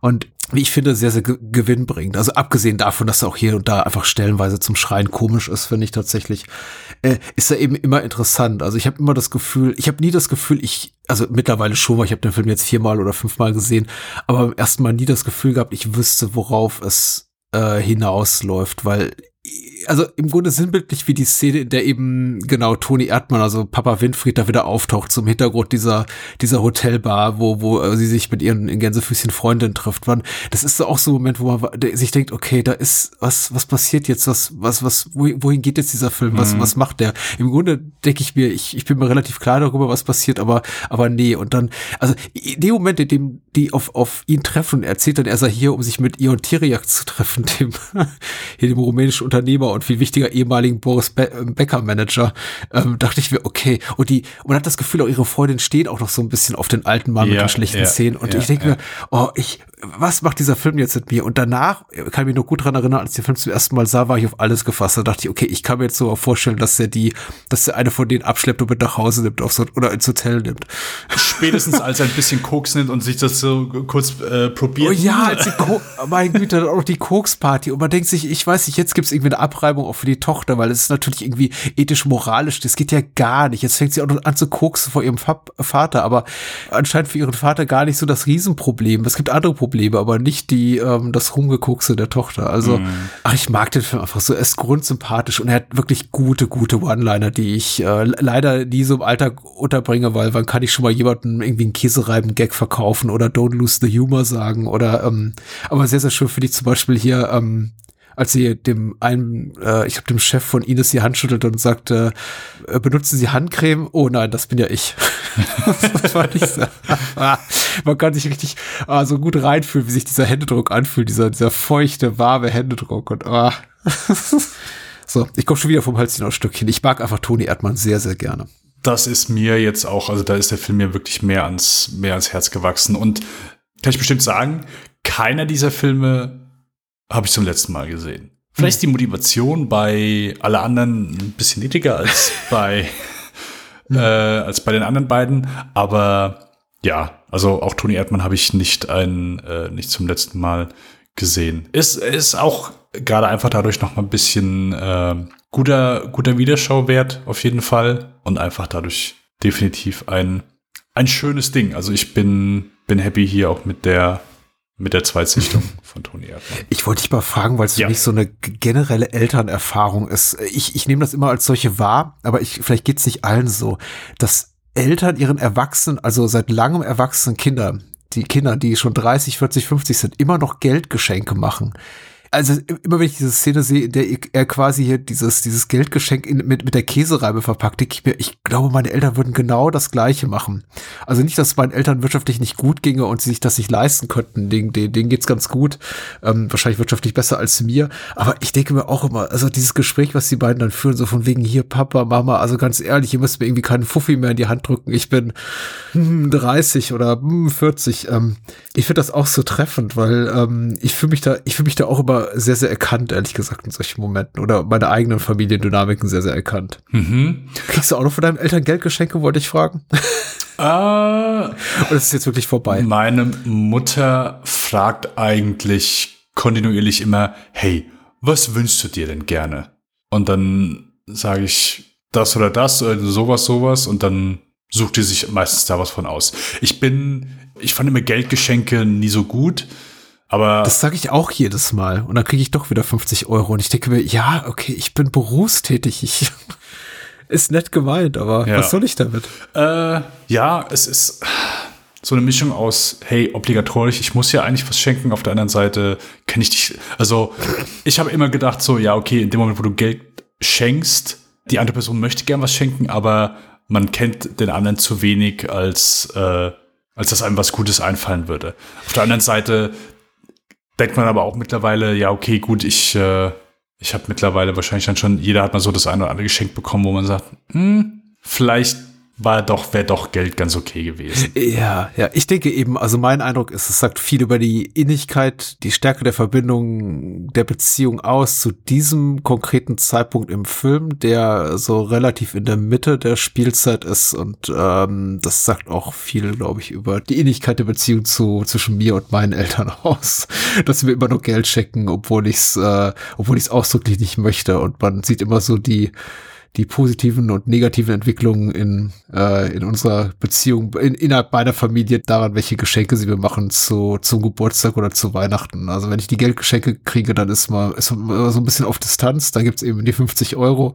Und wenn sie sich Gedanken machen und mir ein Buch schenken, merke ich, ah, okay, es läuft gerade wieder besser. und, aber ich glaube, ich bin auch der einzige Mensch, der über diese Szene kommt und denkt sich, ja, das ist gut, ein guter, guter Gradmesser, um einfach so auf den Punkt zu bringen, wo, wie steht's eigentlich gerade zwischen den beiden? Hm, ja, das. Käsereibe und 50 Euro oder 100 oder was auch immer da dran klebt. Was ich bei der, ähm, als ich den Film gesehen habe, manchmal geht man immer noch so den Cast durch und wo ich, keine Ahnung, manchmal ist man ja einfach so über Verbindungen überrascht. Aber äh, Ingrid Bisou, die äh, Anka, die Assistentin spielt, ist mittlerweile mit James Wan verheiratet. Ach ja. Nutzlos Wissen, aber äh, wenn ich sowas sehe, wenn ich dann, keine Ahnung, die Filmografien von manchen durchgehe und dann äh, finde ich das immer stellenweise ganz interessant, wo es dann den einen oder anderen hin verschlagen hat oder wo, wo plötzlich, wo man den vielleicht noch gesehen ha haben hätte können. Hm. Ähm, ja, und äh, genau, sie ist seit 2019 mit James Bond verheiratet. Oh, das, das, das klingt jetzt vielleicht böse. Ich hoffe, keiner nimmt zu übel, wenn ich sage, das macht sie noch sympathischer. Also abgesehen davon, dass sie hier auch eine sehr, sehr gute darstellerische Leistung bringt. Aber ähm, doch, gibt schlechtere Fil äh, Regisseure als James Wan. Und gibt schlechtere Schauspielerinnen als äh, Ingrid Bisou. Äh, beides äh, ja. Beides ja, Patrick. Äh, gutes Ding hat auch wiederum ein tolles berührendes Ende. Müssen wir vielleicht auch gar nicht so ins Detail gehen. Ich, ich denke, auch Toni Erdmann muss man erleben. Äh, ich, das gilt glaube ich, da, da, da gibt es schon so einen roten Faden, der sich durch den heutigen Abend, durch die drei Filme zieht, in, in, in meiner Wahrnehmung, dass es unglaublich schwer ist, auf den Punkt zu bringen, wo der besondere Reiz oder ich möchte auch sogar sagen, die besondere Magie dieser Filme liegt. Nämlich, ich glaube ja in allen drei Fällen mal mehr oder mal weniger einfach in ihrer großen Liebe zu den Figuren, die hier abgebildet, die gezeigt werden und weniger eben auf einer rein erzählerischen Ebene. Also ich kann die Leute absolut verstehen, die aus Toni Erdmann rausgehen und sagen, okay, das war ja mal eine lahme Story. Also auf Plot-Ebene, ja, geschenkt. Ähm, würde ich hier die Kritik zulassen. Aber auf einer Gefühlsebene äh, ganz großartig. Insbesondere hier der letzte und der erste Film. Ja, und, und wie schon am Anfang gesagt, also ich bin super happy, dass wir, dass ich endlich ja zum einen äh, Wald Bäumen äh, endlich mal gesehen habe, aber auch einfach eine, eine Filmmacherin, die ich nicht nur mit einem Film verbinde, ja, der plötzlich halt eingeschlagen hat wie eine Bombe, sondern einfach dann auch, wenn es auch leider sehr überschaubar ist, also bisher die drei Filme, mhm. aber diese Filmemacherin einfach ein bisschen besser kennengelernt habe und vor allen Dingen weiß, hey, wie viele gute, starke Stimmen es dann auch in Deutschland gibt, aber umso trauriger oder umso enttäuschender einfach jetzt, was ich auch eben schon einmal gesagt habe, das Ding ist 2016 rausgekommen und seitdem meine Art macht viel auf der Produzentenseite, hat hier, glaube ja. ich, zuletzt unter anderem mit äh, den so namhafteste Titel, oder zumindest internationaler Titel ist Spencer, hier von Pablo Lorraine, mit mhm. äh, Kristen Stewart, einmal, also sie produziert sehr viel da, da schlagen jedes Jahr so ein paar Titel Ach, auf. Ja, tatsächlich, okay. auch diese ich wusste nicht, dass sie den produziert hat, aber ich hatte jetzt Corsage im Kopf und den neuen Film hier von Nicolette Krepitz, AEU, ja. der auch noch auf meiner Watchlist, Watchlist Corsage, steht, das ja. ist der mit Vicky Creeps. Genau. Ja. ja. Ähm, was natürlich sehr schön ist, dass sie da, dass sie da viel macht, dass sie da viel tut, aber nach dieser Filmografie, äh, nach dieser Sichtung kann ich definitiv sagen, dass es schade ist. Und natürlich auch so ein bisschen, ich finde es immer verwunderlich, dass manchmal nach so großen Erfolgen, dass dann bei manchen immer sehr, sehr eine, eine längere Durststrecke kommt. Ja. Und hier genauso. Also klar, es wird mit Sicherheit nicht daran liegen, dass danach keine Angebote kamen, aber mein Ade vermittelt ja auch so zumindest durch, durch, durch die Filmografie, dass ich jetzt nicht, oh ja, weißt du was, ich nehme immer so das nächstbeste oder ich, ich äh, habe nichts dagegen, so äh, etwas schneller irgendwie einen. Film rauszuhauen. So, sie ist Autorin bei jedem ihrer Filme gewesen. Ähm, und das liegt zumindest dann auch einmal nahe, dass sie da einmal sehr viel Zeit mit verbringt, sehr viel Arbeit reinsteckt, aber auch mhm. natürlich, dass es ihr wichtig ist, dass sie dann auch die Autorin von eben dieser Film ist und dass sie wahrscheinlich dann ein paar Drehbücher angeboten bekommen hat und gesagt hat, nee, sorry, ich äh, möchte da meinen eigenen Stoff sie soll mal, verfassen. Ich wollte gerade sagen, sie soll mal ihre eigenen Drehbücher weiterschreiben. Und wie gesagt, sie ist als Produzentin nicht untätig. Ähm, wer weiß, was da ist. Und äh, wenn, wenn wieder was kommt, dann greifen wir es auf an dieser Stelle. Yes. Äh, bin sehr happy tatsächlich. Mit der, mit der Auswahl unserer Regisseurin an, an dieser Stelle war mir ein, ein großes Bedürfnis, mal über sie zu sprechen.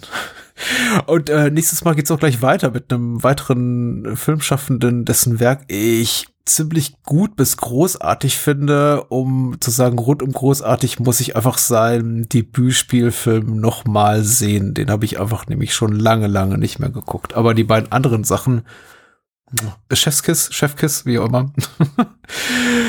äh, über wen reden wir denn, Dennis? Wir reden über den Twister-Star Todd Field. Natürlich. Nick Nightingale aus Ice White Shot. Ja, wer, wer kennt ihn nicht? Wer kennt ihn nicht? Äh, ja, genau. Also ein äh, Schauspieler aus den 90ern, der sich um die 2000-Wende einmal gesagt hat, hey, ich will auch gerne mal äh, den einen oder anderen Film inszenieren hat das gemacht, hat drei Filme inszeniert, die wir einmal besprechen. Das ist 2001 in The Bedroom, äh, fünf Jahre später Little Children 2006 und wahrscheinlich äh, den meisten bekannt und natürlich dieses Jahr und auch letztes Jahr schon in aller Munde Tar, mm. der Kate Blanchet Film. Kate Blanchet, sehr schön. Wir reden über Todd Field, richtig, sollte man dazu sagen. Habe ich, das, hab ich, hab ich das nicht gesagt? Oh. Ich bin mir nicht mehr sicher. Pardon, natürlich, ja, genau. Also wir reden über Todd, äh, Todd Field. Das wird cool, Marin Ade war cool. Ich finde, man sollte ganz dringend Lichtspielcast hören, wenn man denn auf die neuesten, ich möchte nicht sagen News, aber Filmkritiken zu aktuellen Kinostarts äh, hinfiebert. Da ist man bei Dennis und seinen Chorus wirklich ganz gut beraten, oder? Äh, definitiv. Also äh, aktuelle Filme, wir haben uns auch wieder so als Ziel gesetzt, dieses Jahr ein bisschen mehr ins Kino zu gehen als letztes Jahr. Da haben wir das, ich will nicht sagen schleifen lassen, aber vielleicht, äh, wir sind dieses Jahr, glaube ich, schon fast mehr, ja, nee, das ist übertrieben, aber ja, äh, aktuelle, aktuelle Filme sind bei uns Programm und dieses Jahr auch wieder mehr Kinofilme als das noch im letzten Jahr. Zu Beginn zumindest auch so ein bisschen geschuldet dann immer noch der Pandemie, aber mittlerweile wieder, ja, mit aktuellen Kinofilmen dabei Und ja, äh, hört gerne rein, überall, wo es Podcasts gibt. Hört gerne rein. Und äh, ich danke dir für das Gespräch und euch allen da draußen fürs Zuhören. Bis zum nächsten Mal mit Toddfield. Ich sag mal leise, Marin, Ade. Bye, bye. Bye, bye.